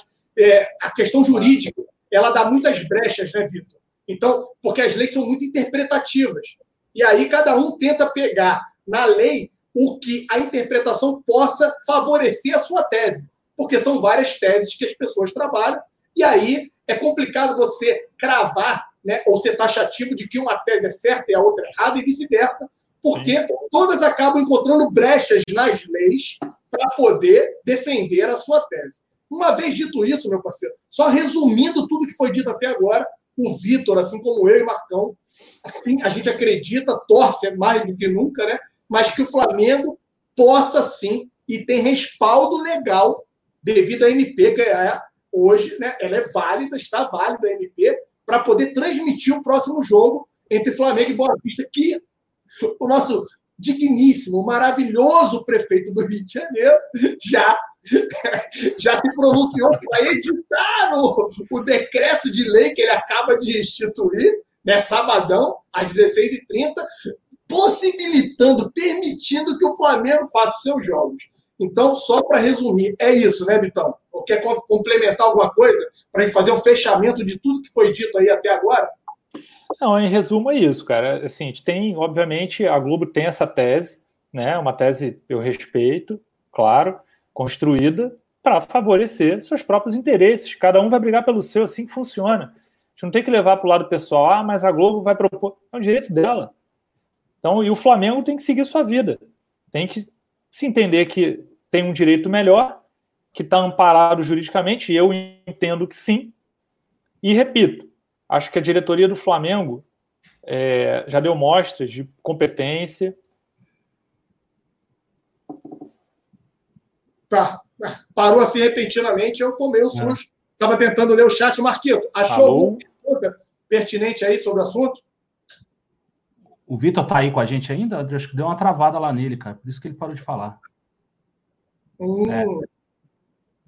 Eu acho que as pessoas que não estão gostando, que passaram aqui no Barraco hoje à tarde, se deslocaram até Brasília para poder boicotar a participação do Vitão aqui com a gente.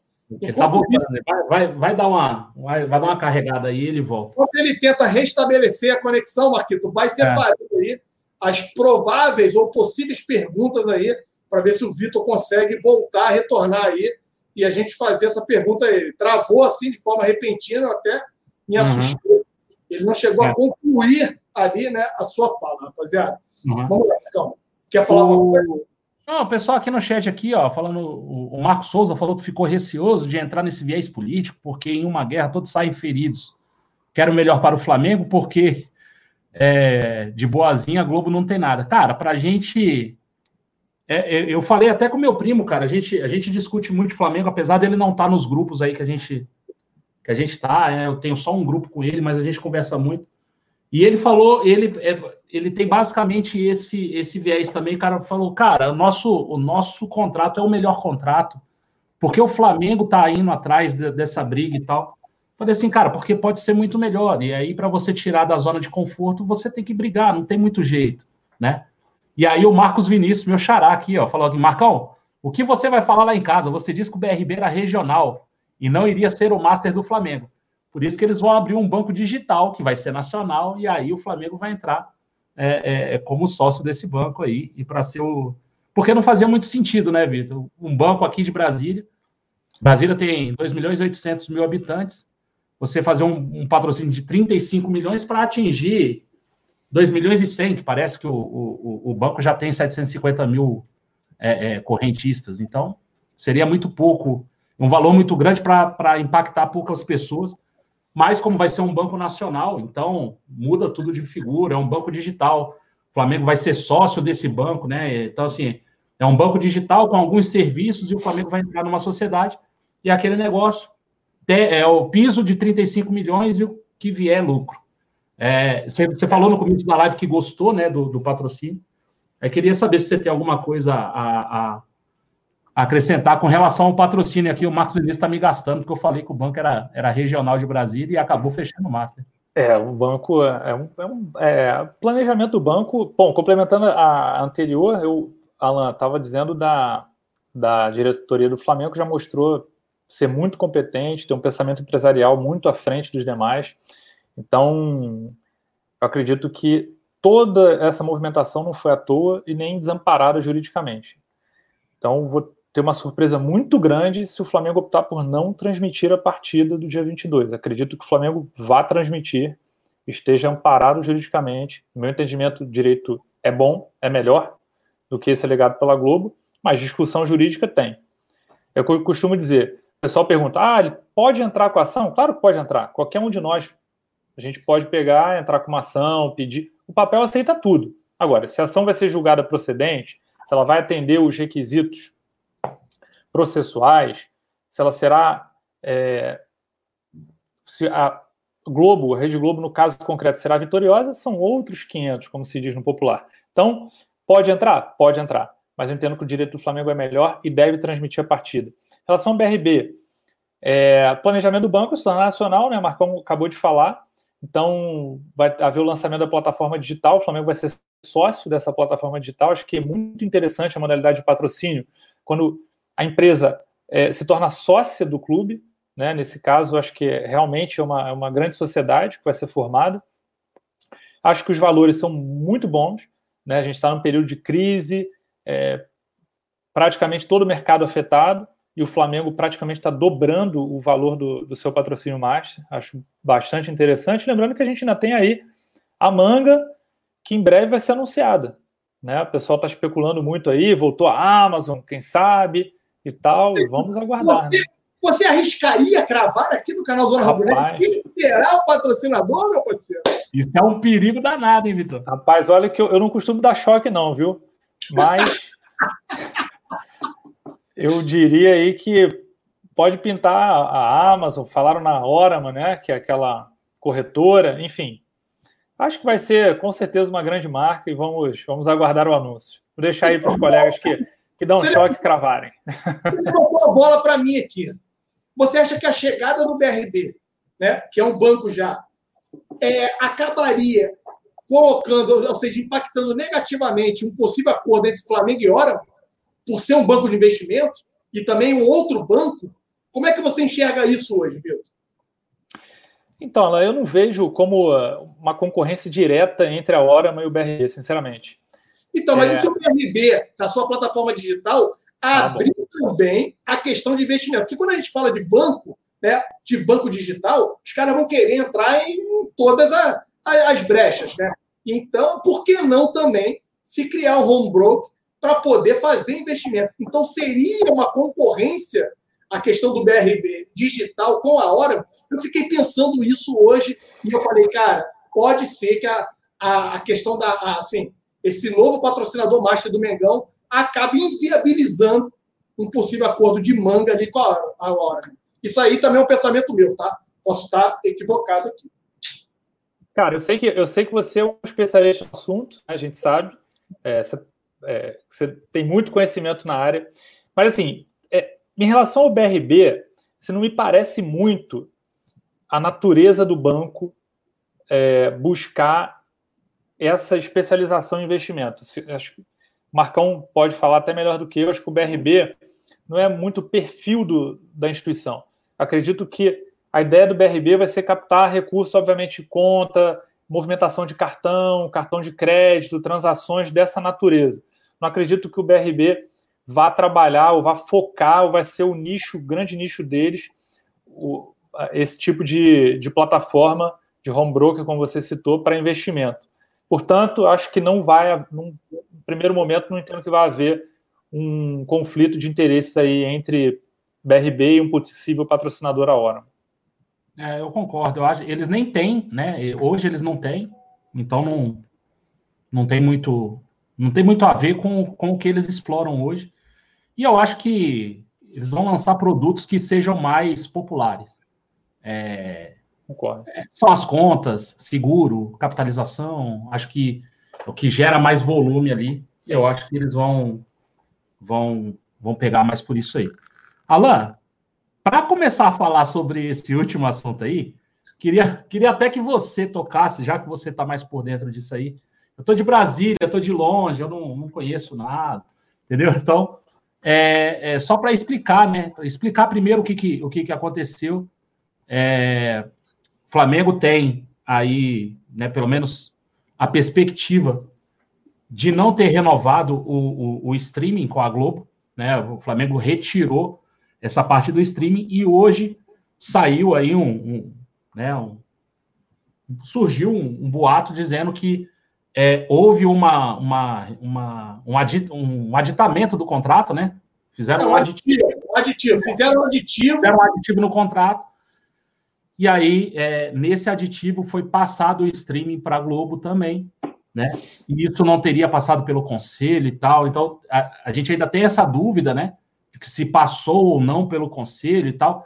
E tá um, tá um burburinho grande com relação a isso aí. Queria que você desse mais detalhes e aí colocasse o Vitor aí na, na conversa.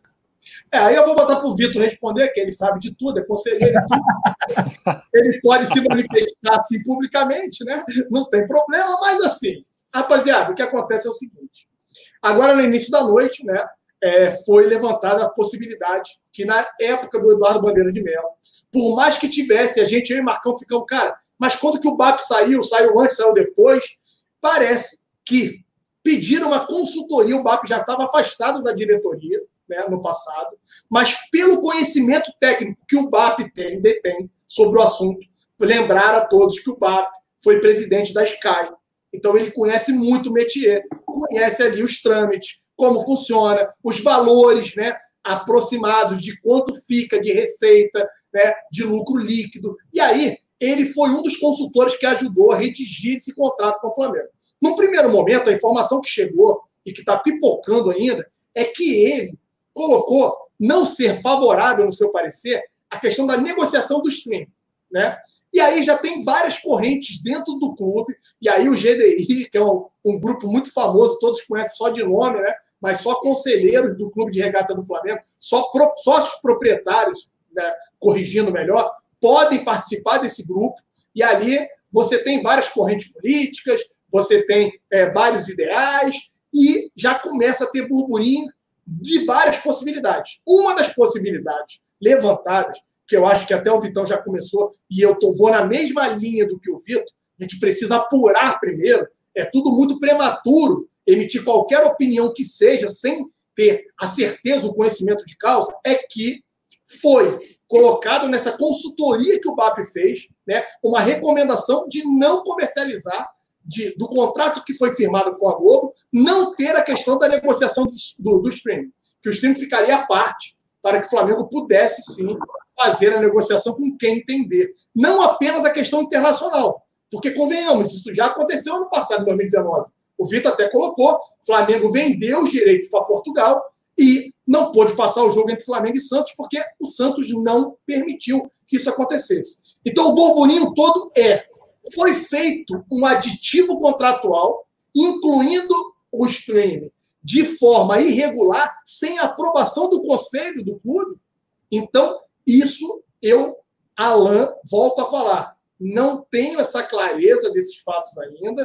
Eu acho que está tudo muito prematuro. As pessoas estão tentando entender. Certamente a atual diretoria vai buscar o contrato antigo, vai entender como foi, se foi para votação, se não foi, se teve a anuência dos conselheiros, porque também dentro do clube, aí, nesse ponto, eu acho que o Vitor, que é, brincando muito com o Vitor aqui, ele vai poder contribuir já levantam uma tese de que, se não for aprovado no Conselho do Flamengo, não tem valor jurídico, e aí outros já falam que tem, porque o presidente, de fato e de direito, poderia ter canetado, e ele sim passa a ser a pessoa passível de punição, caso ele tenha infringido essa regra. Eu queria entender de você, Vitão, que você pudesse esclarecer um pouquinho mais também, porque envolve questões jurídicas, né? E ninguém melhor do que o senhor, meu parceiro, para poder nos ajudar nesse ponto. É o que você acha que está acontecendo, Vitão? Vai que é sua, meu parceiro. Rapaz, aí a gente entra muito no campo da especulação, né? Mas eu vou tentar explicar e contextualizar o pessoal, que é o seguinte. Por que, que a gente está falando no streaming agora e toda essa preocupação com o streaming? Justamente por conta da MP 984, mais uma vez, que deu a possibilidade da venda para os mandantes. Então, ou da própria transmissão. Por que, que passou a ser tão importante isso agora? Porque o Flamengo está sob contrato com a Globo até 2024 para venda TV aberta e fechada. Então, quanto a isso, de novo, é um ato jurídico perfeito. Nós não temos o que fazer em relação a isso, a não ser que a Globo, por alguma razão, dê causa ao fim do contrato, à rescisão contratual. Mas isso não deve acontecer, portanto, o contrato seguirá na sua plenitude. O que, que sobraria para o Flamengo explorar, nesse caso? O streaming, se ele não estiver contemplado no contrato. E aí surgem essas correntes de informação de que, por sugestão do BAP, em consulta informal que o Flamengo teria feito com ele, o streaming não teria sido contemplado. Né? A Globo teria feito uma proposta, o Flamengo fez uma contraproposta, a Globo chegou lá no valor limite, o Flamengo falou: ok, dentro desse valor limite, vou tirar o streaming. Então, teria sido feito dessa forma. Reza o estatuto do clube que esse tipo de contrato ele tem que ser aprovado pelo conselho. Então, o conselho tem que ser convocado, votar. Após aprovado, sim, o contrato é assinado pelo presidente do clube, o mandatário, né, estatutário do clube, para poder assinar o contrato. Surgiu a informação, como o Alan falou, é no campo da especulação. Ninguém está dizendo o que aconteceu, ninguém está dizendo o que fez.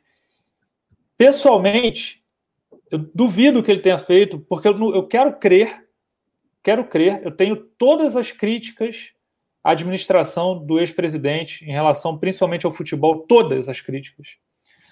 Mas não me parece ser uma pessoa que fizesse isso, não por. Assim, eu, eu tenho todos os motivos do mundo para acreditar que ele é um cara honesto, probo e tudo mais. Eu não acho que ele tenha coragem simplesmente de fazer uma coisa, não é do perfil, não me parece o perfil irresponsável ou que tem esse tipo de coragem de se lançar dessa forma a celebrar ou assinar um aditivo contratual sem passar pelo conselho. E aqui a questão, a questão jurídica, isso é especulação. Então, assim, eu quero crer que ele não fez isso. Então, assim, a gente não sabe, primeiro, se realmente o streaming não estava contemplado. Em segundo lugar, se não estava contemplado, ele pegou e assinou um aditivo para incluir o streaming no contrato já aprovado pelo conselho. E aí, o aditivo contratual, ele tem a natureza jurídica de contrato, ou seja, o contrato é. E sendo contrato, também deve ser aprovado pelo conselho. Se não foi aprovado, ou seja, se isso foi feito, e aí são duas especulações, que não tinha streaming e que o Bandeira fez o aditivo. Ninguém está dizendo que ele fez. É uma hipótese. Se ele fez sem aprovação do conselho, aí vai mais uma opinião jurídica. Na minha opinião, há um vício na formação do contrato, um vício de validade. A gente tem o plano da existência do contrato, o plano da validade do contrato. Então, eu entendo que o contrato é existente, foi assinado pelo presidente do clube, mas não é válido. Então, no campo da validade, uma, houve um defeito na formação do contrato.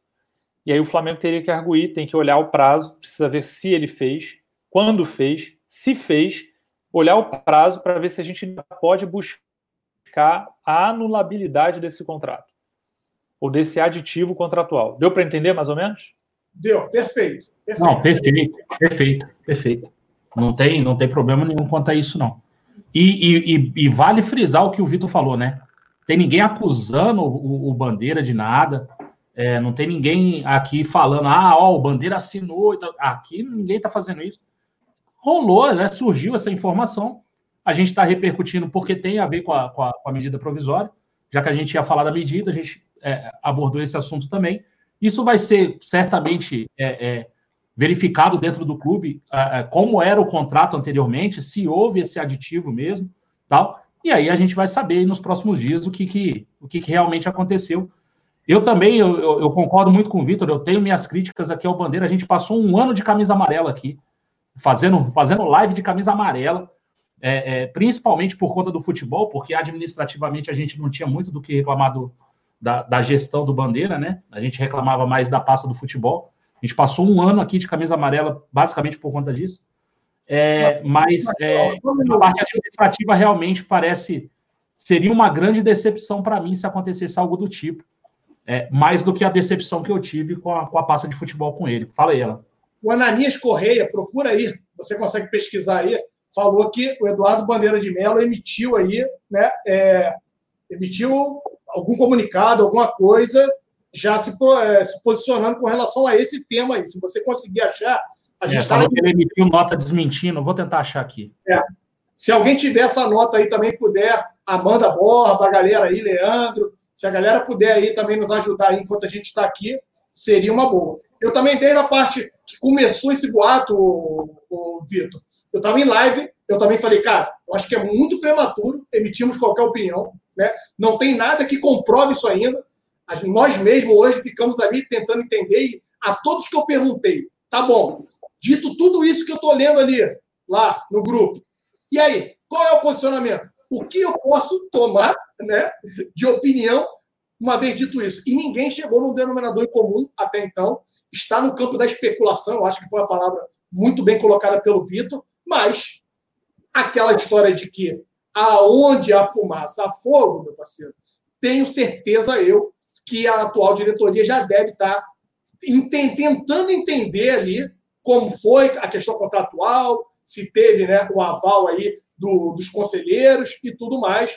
Então é importante que a gente reforce isso aqui aos torcedores, principalmente que nos acompanham aqui no canal Zona Rubro Negra, eu, Marcão Beton e toda a equipe do Zona Rubro Negra, com a presença hoje ilustre aí do Vitor, tá?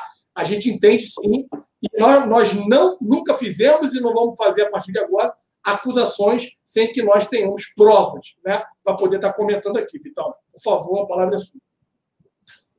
Não, é isso aí, Alan. A gente realmente surgiu essa notícia, eu estou acompanhando aqui pelos grupos, estou vendo se aparece algo de mais concreto. Com certeza, a diretoria já deve estar pesquisando, buscando essa informação, porque passa a ser muito valioso diante da nova legislação ao menos provisória, que cuida dos direitos de transmissão passa a ser muito valioso nesse momento do streaming, né? Uma coisa que por isso que assim, a gente tem que respeitar quem é do ramo. Se o BAP fez essa observação lá atrás, essa respondeu essa consulta, é um cara do ramo, um cara que conhece né, é, muito sobre direitos televisivos e sabia que em algum momento isso ia se tornar uma, uma pedra preciosa.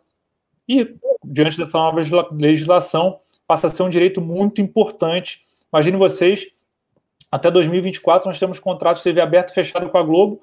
Se pudéssemos agora vender livremente direitos internacionais, sem anuência dos visitantes, pudéssemos transmitir pela Flá TV, como vocês falaram, 5 milhões de views para ver o tapete azul, lá o carpete.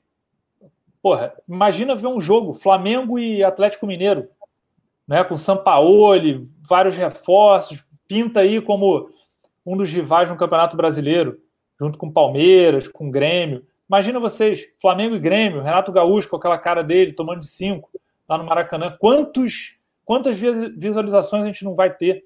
Então, para vender é, espaço publicitário, para vender produto, para anunciar os nossos produtos, né? Então, assim, passa a ser um espaço muito valioso. Assim, ninguém está acusando ninguém de nada, foi uma informação que surgiu no meio da tarde e precisa ser apurada, porque vai valer muito dinheiro para o Flamengo. E é se foi feito por alguém, isso precisa ser bem apurado e essa pessoa responsabilizada, se é que foi feito. Né? É. Ah, tentei procurar aqui, galera, na internet, não achei nada, tá? De nota do Bandeira, nem no Twitter dele também não tem nada. Vamos, vamos aguardar um pouquinho mais. Se vocês tiverem a fonte, coloque aqui no, no chat aqui que eu tento pegar, tá? Do filho dele, é... Marcão, porque ele costuma se manifestar também em defesa do pai muitas vezes. É, o, o, do, o dele, o do, do Bandeira mesmo, só tem, inclusive, questões políticas de lançamento de chapa e tal, é a última, a última mensagem que tem por lá. Deixa eu te fazer uma pergunta, e aí a gente vai voltar de novo na, na, na questão do contrato. É, o Vitor Sérgio Rodrigues é, até colocou na, no Twitter dele um trecho do contrato, o um trecho de uma cláusula que diz ali, né, das, da, do que estava é, sendo negociado ali naquele contrato. E aí, ali não tem a palavra streaming específica, né? Ele tem ali os contratos, é, acho que tem é, alguma coisa com formatos audiovisuais, não sei o quê, e internet. É, queria te perguntar o seguinte: essa palavra mais abrangente, né, essa palavra mais genérica, você colocar ali internet, ela, ela pode, é, o streaming pode, é, pode estar dentro dela, e aí a gente deveria ter sido mais específico na época, ou o Flamengo ainda consegue contestar se realmente aquilo ali for o contrato do Flamengo, né? É um trecho muito pequeno, é um corte muito pequeno ali, é um, acho que é uma cláusula do contrato que tem ali é, não tem nenhuma indicação de assinatura daquele contrato por parte do Flamengo nem nada, mas tem isso ali dos formatos audiovisuais e internet. Esse, esse termo genérico internet abrangeria aí a, a, o streaming ou o Flamengo conseguiria, de alguma forma, é, é, desviar aí e conseguir o streaming? Marcão, aí a gente fica mais uma vez no campo muito da, da hipótese, né, da especulação. A gente precisa ver o contrato para saber exatamente o que reza o contrato e buscar esse eventual aditivo, se é que ele existe, uhum. para poder analisar direitinho. Agora, realmente, o termo internet ele contempla o streaming, né? Ele abrange é. a transmissão por streaming. Então, eu temo que esteja no contrato e que sequer tenha sido tirado. Suponhamos, o BAP pode ter dado a orientação através de consulta e o Flamengo não fez a, a ressalva do streaming. É possível, não lembro. É, precisa ver isso aí. E se fez a, a, a, ressalva, se teve o tal aditivo ou não, e buscar, eventualmente, anulação desse ato, que, a meu ver, ele tem um vício na formação do contrato. Então a gente realmente fica aqui, por enquanto, de pés e mãos atados, mas com certeza a gente vai resgatar esses contratos, esse histórico, e vai, vai ver, e, e certamente a direção já está em cima disso aí. É, o, Rafael pediu para eu te perguntar quanto à constitucionalidade da medida provisória. Você acha ela constitucional? Te, é. teve, teve alguém que já, já rebateu essa medida provisória como inconstitucional e aí alegou o quê? Eu não sei, não vi ninguém falando sobre a constitucionalidade, até por isso que eu achei legal a pergunta dele. O requisito da constitucionalidade é aquele que a gente já tratou, né? Do requisito de urgência e emergência. Está estabelecido no artigo 62 da Constituição Federal.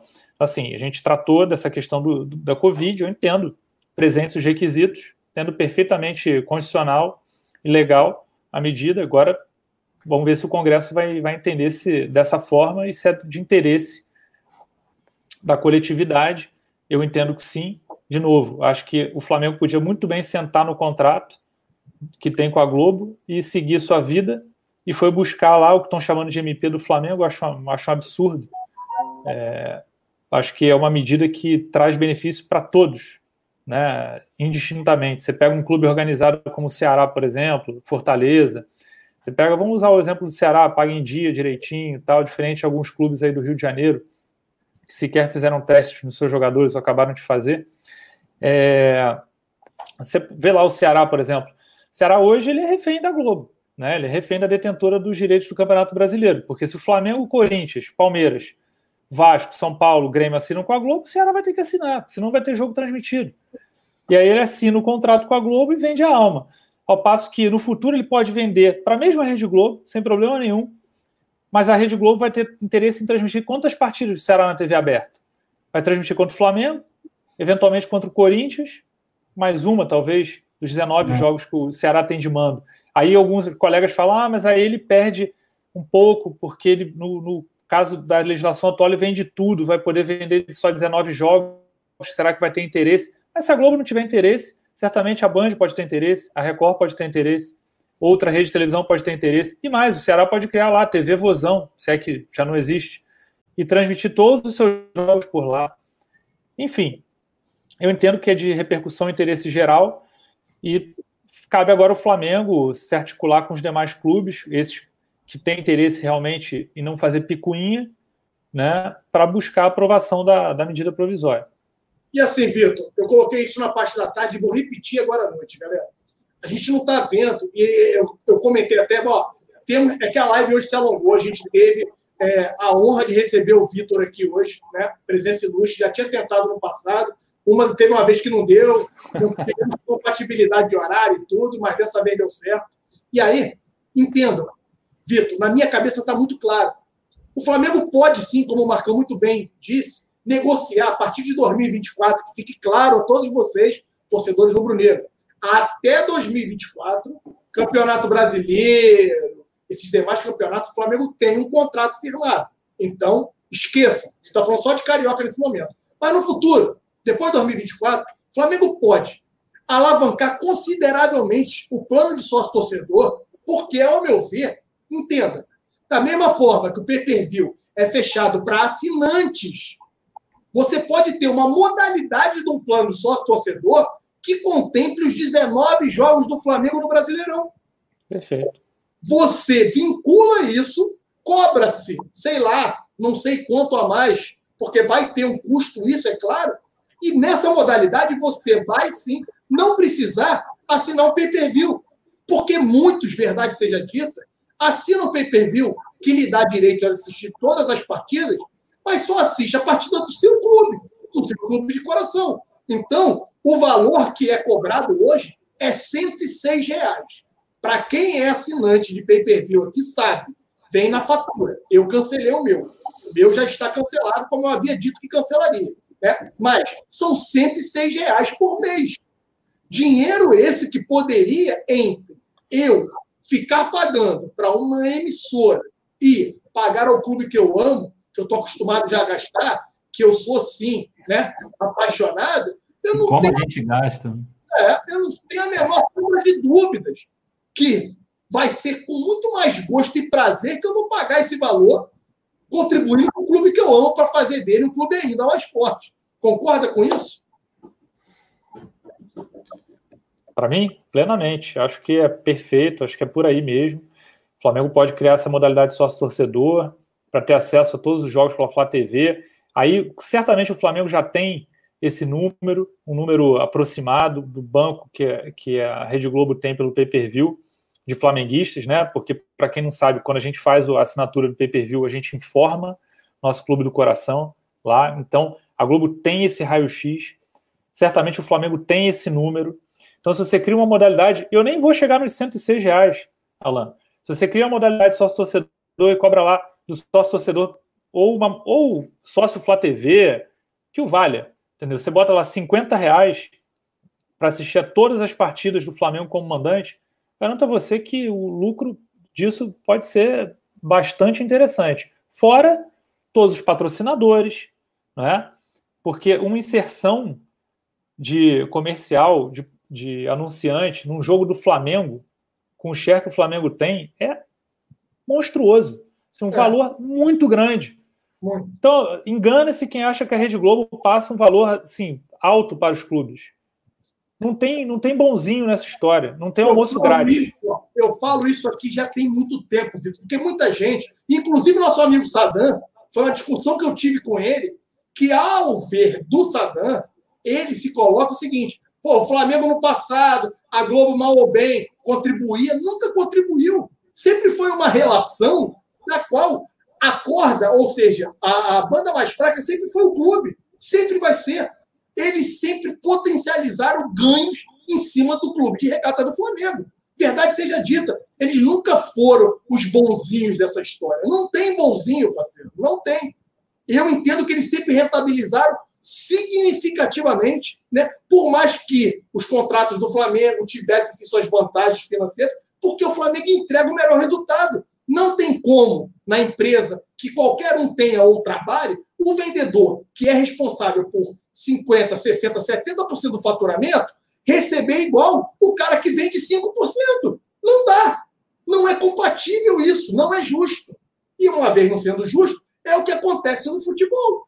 E aí eles tentam, né, meio que mascarar, mas o volume de grana que esses caras acabam ganhando é infinitamente superior. Não tem essa de que a Globo sempre ajudou o Flamengo. Sempre disse isso. Cara, é, o Kaique lembrou aqui, cara, um abraço pro Kaique, o Kaique tá lá nos nossos grupos de WhatsApp. Falou assim: é engraçado, né? A, o, o, Flamengo hoje tem o streaming, né? A, a, Globo detém o streaming hoje, porque a gente passa no, na, na, no Premiere Play. E aí ele levantou essa questão.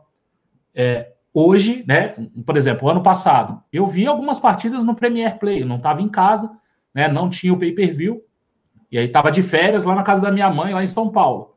Eu vi pelo Premier Play, e realmente isso é uma verdade, cara. Fica aí também um, um ponto de atenção, não sei se tem muito a ver, né? Não sei se o, se o contrato de pay-per-view, ok? Aí a gente precisa, é muito específico, é muita, muito, muito detalhe para olhar, muita é muito específico. Não sei se o contrato de pay-per-view dá a permissão para passar no Premier Play, que não é a mesma coisa do Globo Play. Cara, aí, sinceramente, mas ele levantou uma questão legal. É, passa no, no Premier Play. E aí eu já não sei de nada, cara. Eu já não sei se ficou de fora. Já não... não então, para mim não ficou de fora. Para mim já está incluso no contrato. Né? O que resta saber é, dentro do clube, e aí vai rolar sim uma verificação quanto a isso, se essa questão do streaming foi assinada já com anuência dos conselheiros ou se foi um aditivo contratual que está despertando todo esse temor, todo esse frisson na grande massa rubro-negra. Esse é um ponto. Agora, Marcão, tem um superchat muito interessante que eu acho que é legal é. você colocar. É, mandar um abraço para o André Ricardo, que ele mandou um superchat antes aqui, mas não falou nada, cara, só mandou uma figurinha, mandar um abraço para ele. E o Marcos Galvão, ele falou aqui, ó, já pensaram no lado negativo? Vamos ter que pagar para ver os outros 19 jogos também. Exemplo, na, na, na TV lá do Palmeiras, e tem como cancelar o contrato com a Globo atual, é, é, se, se tem como cancelar o contrato atual com a Globo e qual é a multa. Cara, com relação aos jogos como visitante, a gente vai a gente vai ter que caçar em um lugar para ver. Lembrando, é, acho que 80% dos clubes têm cotas aí antecipadas com a Globo. É, então, acho que o contrato não, não sai na mão desses caras tão cedo, porque de agora até 2024, esses caras não vão viver de luz. Eles vão precisar de mais dinheiro. Então, eles podem fechar um outro contrato com a Globo. Não sei se vai ter tantos players assim. A gente está falando da Flá TV. Pode ser que passe, passe lá no Palmeiras TV, mas certamente o jogo do Palmeiras vai estar tá na TV aberta também, né? E aí não tem muito para onde a gente fugir. A TV aberta vai querer passar Flamengo e Palmeiras. Pode ficar tranquilo. Vamos lá, vou fazer um, vou fazer um exercício aqui com vocês. Primeiro que essa questão é só a partir de 2025, é isso. 24, um, não sei quantos, qual o, o, validade dos demais contratos. Vamos trabalhar com 2024. Então, vamos colocar lá para frente. A questão é interessante. Quer dizer, e os jogos como visitantes? Aí eu faço a pergunta para vocês. Suponhamos que o Flamengo lá 2024 detenha o seu direito, né, a legislação prevaleça até lá e o Flamengo possa fazer transmissão pela Flá TV dos seus jogos como mandante, certo? Para a Rede Globo de televisão. Suponhamos que o Flamengo venda para a Rede Globo, TV fechada e aberta, os demais jogos. O, os jogos de TV aberta, dele como mandante. Primeira coisa, primeira pergunta. Qual, interesse, qual o jogo interessante para a Rede Globo comprar lá do Ceará? TV aberta. Flamengo e Ceará. Flamengo. Ceará Com certeza o Flamengo vai falar, né? Isso. Qual o jogo interessante do CSA se estiver na primeira, no, no, na primeira divisão? CSA e Flamengo. CSA e Corinthians. CSA e São Paulo. CSA e Vasco. Então você pega aí o seguinte: qual o interesse da Rede Globo? A Rede Globo vai ter mais interesse em passar os jogos que o Flamengo é mandante com a concorrência da Flá TV, que a Flá TV, suponhamos que a Flá TV transmita, ou dos jogos que o Flamengo é visitante? Visitante. É. Nesse primeiro é, momento, visitante. Verdade. Acha, dado a briga, ela vai querer comprar todos os demais 19 jogos do Flamengo, não como mandante, como visitante. Exatamente.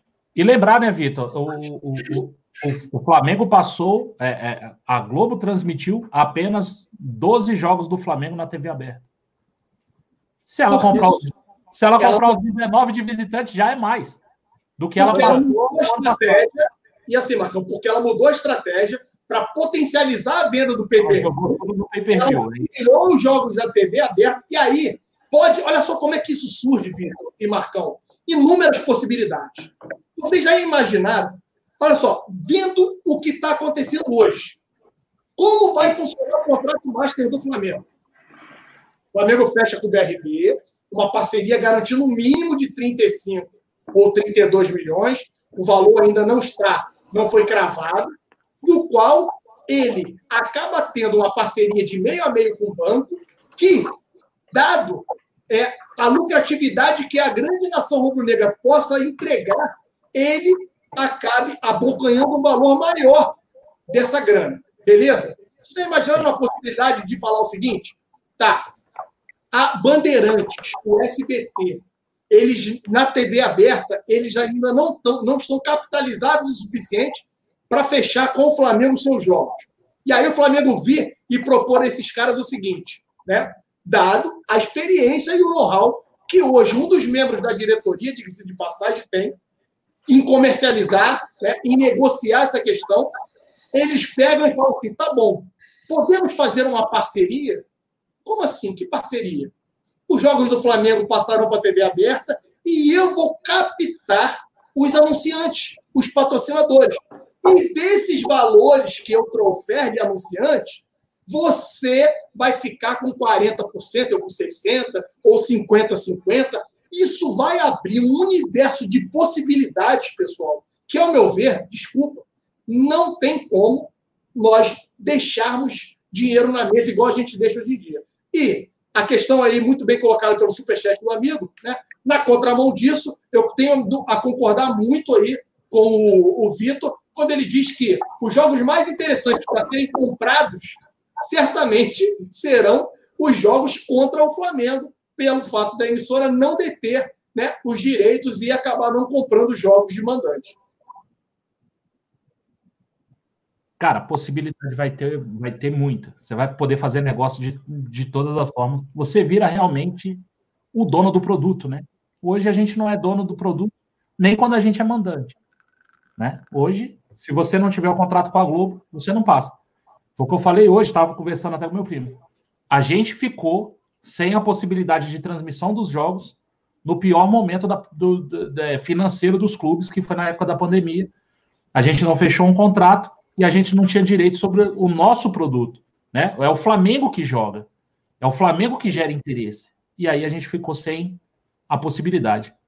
É, cara, o pessoal aqui no, no chat tá, tá gostando pra caramba. É, pessoal falando que assinou aqui o Premier Play. Ó, eu assinei apenas o Premier Play por R$ 79,90, falou o Mitinho Kel. Cara, certamente a questão do streaming tá no contrato. Tá, depois, aí não tem... aí que falou essa questão do Premier Play aí, cara, que eu lembrei, eu falei, é, realmente... Não, que esteja, Marquito, para mim está, tanto que... E também uma outra coisa que estão levantando a possibilidade, que fique claro, Flamengo comercializou os direitos de imagem internacionalmente ano passado, galera. Então, isso também é uma outra ah. dúvida que surgiu, que fica claro que os direitos de imagem, mais a MP contribui para o seguinte fato.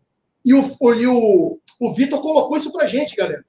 Antes, ano passado, a gente teve que pedir né, autorização aos demais clubes para que nós pudéssemos né, ter o direito. Isso deve ter constado em cláusula, certamente, quando vendeu os direitos para Portugal, porque tiveram alguns clubes como Palmeiras e Santos, que não permitiram que os jogos do Flamengo fossem passar em Portugal.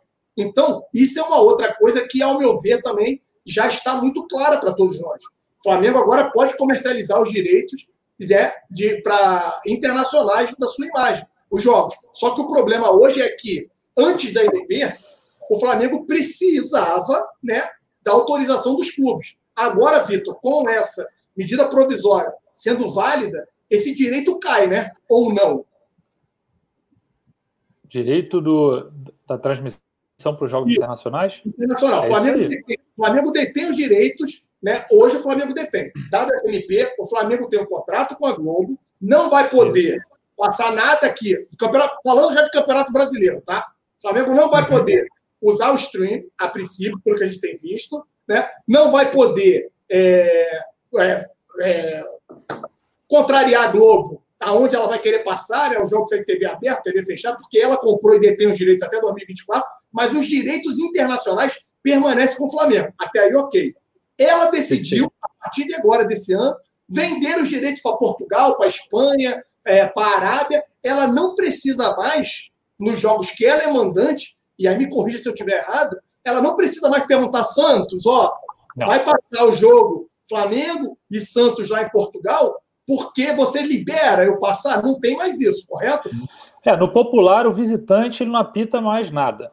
Assim, o mandante manda, manda fechar, manda abrir, manda prender, manda soltar. Então, no caso, os direitos internacionais não estão contemplados em contrato, isso a gente sabe, né, no contrato com a Rede Globo, então o Flamengo está livre para vender seus jogos para Portugal, Espanha, Itália, Alemanha, sem anuência do visitante, sem problema nenhum. Aliás, tratando-se de, de pessoal que mora no exterior, é um sofrimento danado, porque Portugal ainda tem embaixadas fortes, teve a, a transmissão dos jogos. Pô, eu passei dois anos em Porto, em, na Itália fazendo meu mestrado, que é pela Universidade de Roma. Sofri demais para ver os jogos do Flamengo. Isso é muito difícil. Primeiro que a questão do fuso, aí não tem como resolver. Questão geográfica, mas eu cansei de virar a noite, perder a noite, mas o sinal é muito ruim porque o. E aí, essa questão do, do, do Premier Play eu tinha é muito pesado. Para você captar o sinal com Wi-Fi, assistir, trava toda hora, é um inferno. Se tiver a transmissão porra, pelo streaming, Flá TV, pô, vai facilitar demais para o pessoal que mora fora, o pessoal no exterior. É, é uma maravilha. É, você realmente vai democratizar o, a transmissão das partidas. Muito bom. Marqueto, Acho Deixa que eu... é, a gente já, já. Acho que a gente já esgotou aqui os, os temas. Só que saíram duas notícias agora. As, agora sim, né? Já faz um tempinho já. Ah, o Planeta do Futebol informa que cinco jogadores e seis integrantes da comissão técnica do Botafogo testaram positivo, tá? Esse é de hoje, 8, 8 e 18. E saiu uma notícia agora também Decreto no Rio, Ferge faz nova reunião sem Botafogo e Fluminense e pode levar jogos para outros estados. Olha Saiu aí. agora, dia 20 do 6, às 9h12. A gente já está em reunião. Cara, a gente vai tentar juntar aí essas informações e tal para ver se tem alguma coisa. A gente já está com duas horas e dez de live. Queria agradecer muito o Vitor, cara. E aí eu vou acabar a, a, aqui, assim, resumir o que o, o que o chat falou aqui com relação à live, o engenheiro Plat, que, que acompanha a gente direto aqui, ele falou assim: ó, essa live vai ficar marcada é, na história do canal Zona Rubro Negra, cara. Isso aí é a importância que o, que o Vitor teve aqui, cara. O Vitor é um cara sensato, é o cara que eu tive o prazer de conhecer aqui na, na, no dia da, da final da Supercopa do Brasil, cara. É um cara que. Vocês viram aí, né? Quando, quando o cara fala, sempre tem coisa boa para.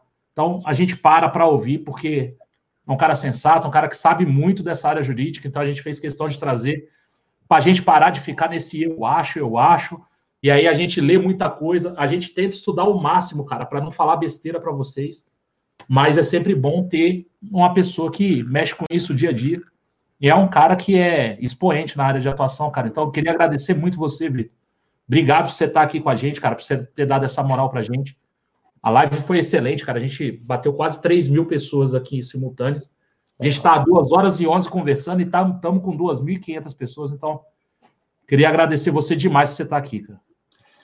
Pô, para mim foi um prazer, eu estou à disposição. Estou esperando esse convite do Alan, já tem anos aí, estou na fila para entrar na, na live de vocês. É um prazer, eu amo falar de Flamengo, é, gosto muito de tratar de assuntos jurídicos, é a minha área, minha área de atuação. Mas o Flamengo é paixão né, de todos nós, a gente respira Flamengo, pensa em soluções para os problemas do Flamengo, mesmo não tendo, não recebendo nada em troca, a gente é, só doa para o Flamengo, né? Como o Marcão falou, a gente gasta, vai, sofre, viaja. Na Europa virei noites, xinguei muito a Bel, meu Deus do céu, era um terror. Aquele jogo Flamengo e Penharol no Maracanã, cara, eu, porra, causei transtorno lá na vizinhança romana, foi um inferno, de tanto que eu xinguei o Abel pela janela. Mas é o que sobra pra gente, né? A gente respira o Flamengo. Então é um prazer falar do Flamengo. Sempre que vocês precisarem, estou à disposição. Alan tem meu contato direto, Marcão também. Precisando, às ordens e para participar aqui e a gente debater um pouquinho de Flamengo e se tiver alguma questão jurídica, vai ser um maior prazer também. Então. Ó, só só para só para só para a gente ver aqui, ó, a CLCL falou aqui, ó, o Vitor Hugo é das galáxias. Falou aqui, ó, o Boy resultadista falou aqui, ó, realmente excelente live extremamente inteligente e didático.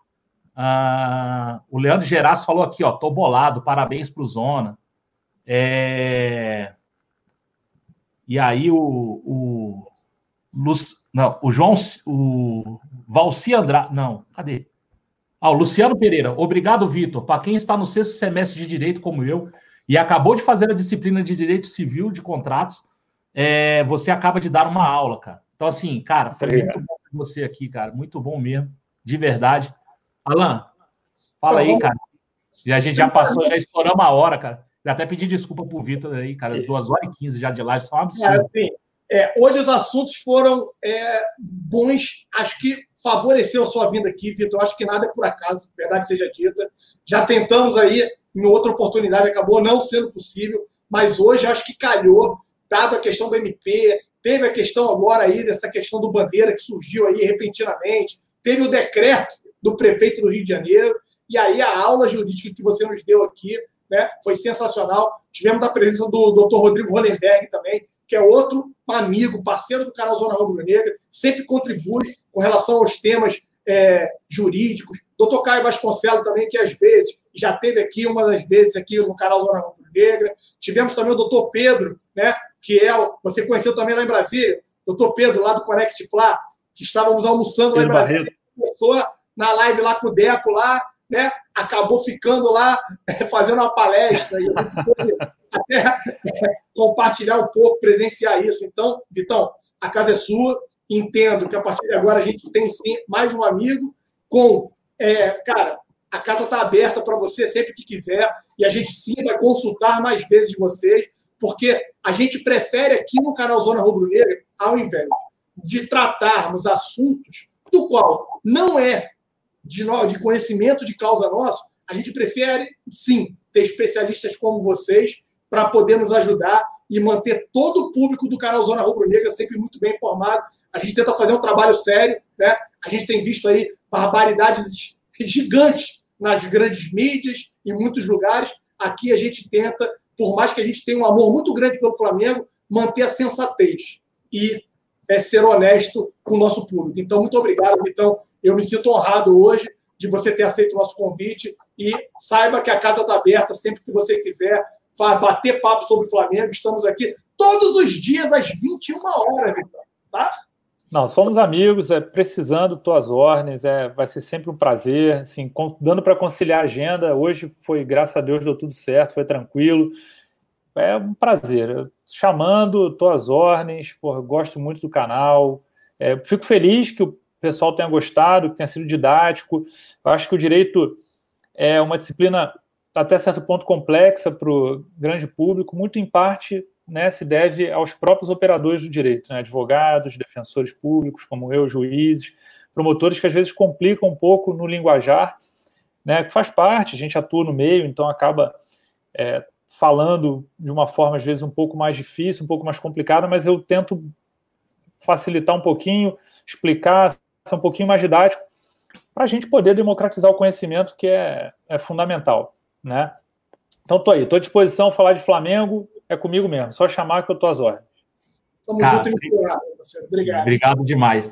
Alan, acho que a gente não dorme hoje, tá? Saiu uma notícia de 10h40 falando que a Ferg adiou a partida de Vasco e Macaé e Madureira e Resende. Começariam, é, seriam disputadas é, amanhã e elas estão adiadas. É, passou Vasco e Macaé para quarta-feira, dia 24. Não, ou calma, seja... aí, calma aí, calma aí, calma aí, calma aí, calma aí. De novo, então não vai acabar a live pelo seguinte: temos aqui o nosso consultor jurídico. E aí, doutor Vitor, o estatuto do torcedor requer. Mas o estatuto do torcedor sem torcedor? Calma, requer cancelamento, adiamento e qualquer outra coisa de jogo com um prazo mínimo, se eu não estou equivocado, de 48 horas. Aí os caras suspendem a partida em menos de 24 horas. Isso pode, parceiro. Rapaz, olha, eu já estou vendo que vale tudo, né? A gente está quase um. Meu Deus do céu, cara, olha quase isso. Quase um vale tudo nessa situação. Ou seja, para mim não faz sentido, porque se a Ferge adia a partida do Vasco para colocar no dia 24, ou seja, dentro do ano. Do, do, da abrangência temporal do decreto, para mim não faz o menor sentido. Se fosse para colocar no dia 26, ok né? Tudo bem, estou atendendo o decreto e tal, recomendo o Flamengo e tudo, e aí.